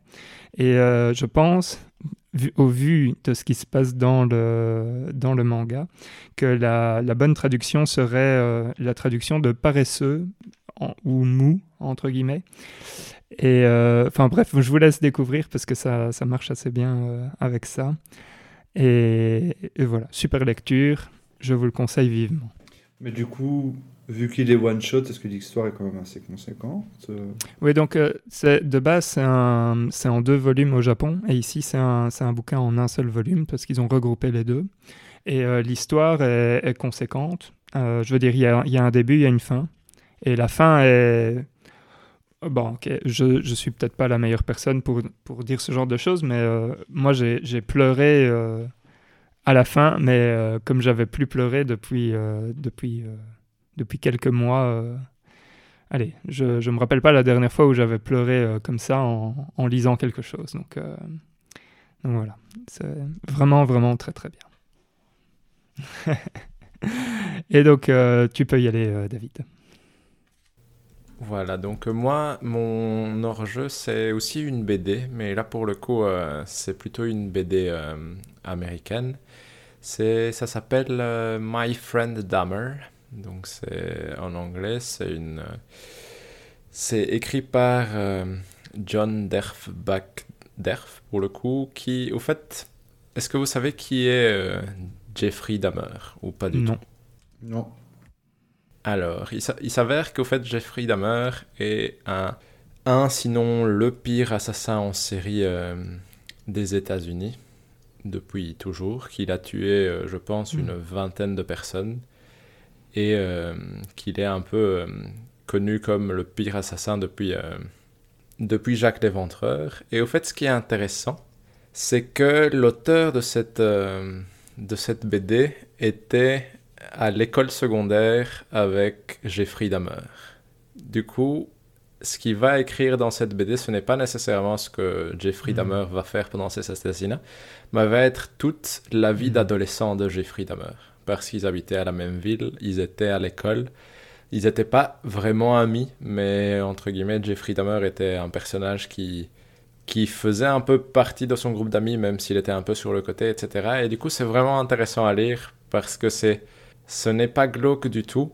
C'est vraiment, on va dire, l'adolescence de quelqu'un de très dérangé. Et ce qui est intéressant, c'est que ça permet de se poser un peu la question de est-ce que ça aurait pu être évité? Et ça donne vraiment ce sentiment que oui. Et franchement, la BD est facile à lire, donc c'est de la BD indépendante pour le coup, donc mhm. c'est des dessins en noir et blanc. Mais franchement, je trouve que c'est vraiment facile à lire et j'ai trouvé ça vraiment intéressant. Et ça faisait 200 pages à peu de choses près, mais ça se lit assez vite, honnêtement. Donc euh, je recommanderais. J'ai trouvé ça vraiment intéressant. Et je sais qu'il y a un film qui est sorti en 2017, mais ça, je ne l'ai pas vu pour le coup. Sur le même sujet, donc euh, je ne saurais Le pas dire, mais la BD est est vraiment très assez sympa. Je suis en train de regarder là, euh, là maintenant. euh. Oui, non, tout à fait. Le dessin est assez particulier et franchement, c'est vraiment chouette. J'ai trouvé ça. Mais du coup, du coup, je dirais, euh, franchement, Mhm. je, je, je recommanderais vraiment la BD parce que j'ai trouvé ça facile à lire et Mhm. c'était vraiment chouette et Moi, je intéressant. l'ai pas dit, mais le fameux manga que j'ai présenté, c'est 215 pages. plus ou moins. Donc, c'est plus ou moins le, le même truc. Et donc, Hector nous a quand même euh, rejoint finalement sur la fin. Hector, est-ce que tu veux partager avec nous ton hors-jeu? Oui, tout à fait. C'est vrai que comme vous le savez, je lis plus que je joue pour l'instant, même si de plus en plus je ressens l'envie de, jouer parce que je trouve que ça devient de, de nouveau de plus en plus intéressant. Donc je me dis peut-être Returnal, ce sera le prochain, mais je suis pas encore sûr. 80 euros, c'est cher. Mais donc, dans mes lectures, il y en a plein que, que je pourrais recommander, mais j'ai lu un truc dont les... C'est un, c'est un bouquin qui s'appelle La guerre de la fin du monde. C'est d'un écrivain qui s'appelle Mario Vargas Llosa, qui est péruvien, qui a vécu en Bolivie quand il était petit, mais ça c'est anecdotique, mais donc c'est quand même chouette pour nous. Euh, les 500 premières pages de ce bouquin-là, c'est peut-être les meilleures 500 pages que j'ai jamais lues. Le bouquin fait 900 dans ma version, je pense que c'est 780 dans, la version de poche ici en français. Mais c'est vraiment, c'est une histoire un peu compliquée. C'est vraiment cette guerre de fin du monde. C'est quoi? C'est oh, c'est une histoire vraie. C'est en 1900 plus ou moins. Il y a eu un au Brésil une sorte de prophète qui a commencé à annoncer la fin du monde à tous les démunis. Et il y a plein de personnages très bizarres. Donc des anciens tueurs, des anciens violeurs. Donc à l'époque, c'est vraiment le Brésil, c'est un peu comme le Far West, si vous, pour se donner une idée. Et il a commencé à les réunir. Et dans sa description, donc il y a vraiment ce personnage assez bizarre, mais qui arrive quand même à attirer tout le monde. D'un autre côté, il y a la réaction de la nouvelle République brésilienne qui vient de se créer il n'y a pas longtemps et qui, face à ce, ce prophète ultra catholique, qui donc d'une certaine façon donne de l'autorité à, l'empire euh, portugais et à la royauté, voit quelqu'un de négatif et donc veut le détruire. Et donc, pour commencer, envoie d'abord une armée pour, parce que en fait, le prophète s'est installé finalement dans un tout petit village qui était en fait une ancienne villa d'un riche propriétaire, mais donc ils sont installés là les, je pense qu'à la fin, il va y avoir des milliers, hein, 25 000 qui vont, qui vont aller là-bas parce que les gens ont commencé à aller, parce qu'il annonçait la fin du monde et il disait, il n'y a que dans ce cercle-ci que vous allez pouvoir vous sauver. Et le, le Brésil commence à envoyer une armée pour les détruire. Et assez incroyablement, le peuple résiste à deux assauts où il y a parfois même 10 000 soldats qui les attaquent avec parce que comme il y avait tellement de voleurs, de- d'anciens tueurs et tout ça, ils arrivent à s'organiser. Ils sont tellement passionnés par le message du- de Jésus entre guillemets que qu'ils arrivent à se sauver. Et ce qui est facilement avec donc l'histoire est fascinante en soi, mais ce qui est fascinant avec le bouquin, c'est que la narration est ultra moderne. Ça fait penser un peu à un film moi de Christopher Nolan où c'est des petits, c'est pas des chapitres, mais c'est découpé en, en personnages. Et donc tu as d'un côté l'introduction des personnages ultra forts. Il y a par exemple un, un type de Quasimodo qui apprend à lire tout seul, donc qui est ultra intelligent, qui se fait nommer le lion de Natuba. Et donc, tu as vraiment plein de. Tu as aussi un, un, un qui, qui est ultra euh, dévot à- à- par rapport au Christ et donc ne fait euh, aucun, aucun truc et qui se met, un- je sais plus comment ça s'appelle en français, mais un silice, je pense, euh, autour du corps et qui le Mm. garde pendant tout le temps. Et les descriptions sont incroyables. Et donc, Mario Vargas Llosa est un, un très grand écrivain, en fait. C'est. Je sais pas si vous le connaissez, mais c'est probablement le. Il s'avère que maintenant c'est plutôt un, personnage d'extrême droite plutôt désagréable, mais, euh, mais à l'époque c'était quelqu'un de très intelligent. Euh, c'est un prix Nobel, donc il a gagné le prix Nobel, et c'est probablement aujourd'hui l'écrivain en langue espagnole le plus important qui soit encore vivant. Euh, et c'est très difficile. Moi, je ne savais pas avec quoi commencer, et je trouve que ce bouquin-là, pour commencer à rentrer dans son univers, est vraiment fascinant. Je suis en train de lire d'autres bouquins de lui maintenant, et c'est vraiment aussi très, très, très, très bien. Et donc, euh, je recommande absolument. C'est vraiment un, des tout, tout grands chefs-d'œuvre de la littérature universelle, je pense, hein, honnêtement. Donc, euh, j'ai été. euh, Moi, je m'attendais à un bon truc. Mais essentiellement parce qu'il y a Gabriel Garcia Marquez, qui est Mhm. l'autre grand écrivain latino-américain, qui écrit Son temps de solitude, et Son temps de solitude est reconnu comme un, un absolu chef-d'œuvre. Et Vargas Llosa est considéré plus ou moins du même niveau que Garcia Marquez, peut-être un peu moins. Et donc je m'attendais à avoir un truc euh, moins bon, Mais le début est vraiment euh, fascinant. Après moi, ma seule critique, c'est que je le trouve... Dans les 500 pages, tu peux pas arrêter, tu peux pas croire ce que tu es en train de lire, à quel point c'est incroyable. Dans le reste, l'effet de surprise n'est plus là, ça reste excellent, mais tu as plus ce côté-là où je ne peux pas croire ce que je suis en train de dire. Donc je recommande de toute façon absolument. Et si vous voulez arrêter après la moitié, vous, vous pouvez. Mais je pense que vous irez à la fin parce que c'est absolument fascinant. Donc euh, un très grand hors-jeu euh, pour moi, je veux dire, euh, auquel je m'y attendais pas. Tu vois, je m'attendais vraiment à retrouver quelque chose de moins impressionnant que Garcia Marquez, mais ça a été une des plus, des plus grosses claques littéraires que j'ai reçues depuis très très hmm. longtemps en tout cas. Ok. Intéressant. Ouais. Ça donne envie. Hmm. Et quoi alors, tout est dit? De mon côté, tout est dit. je pense que tout est dit. Hein. Eh bien, euh, Fabio, euh, est-ce que tu veux ouvrir le bal et nous dire où on peut te, te trouver et te suivre? Vous pouvez me suivre sur Twitch, euh, sur le compte ius430. Et, je stream régulièrement, un petit peu sur tout. Là, je vais commencer à streamer du Monster Hunter parce que j'ai reçu mon boîtier finalement. Et, et, on va continuer le texte avec Caroline. Donc, euh, un jeu coop et on a aussi d'autres euh, idées en tête, mais ça viendra euh, petit à petit. Mais principalement sur Twitch. Merci beaucoup. Et donc merci à vous, chers auditeurs, de nous avoir écoutés. N'hésitez pas à aller vous abonner sur notre Twitter, arrobas, pardon, tout est dit. En un mot, vous trouverez ça dans la description.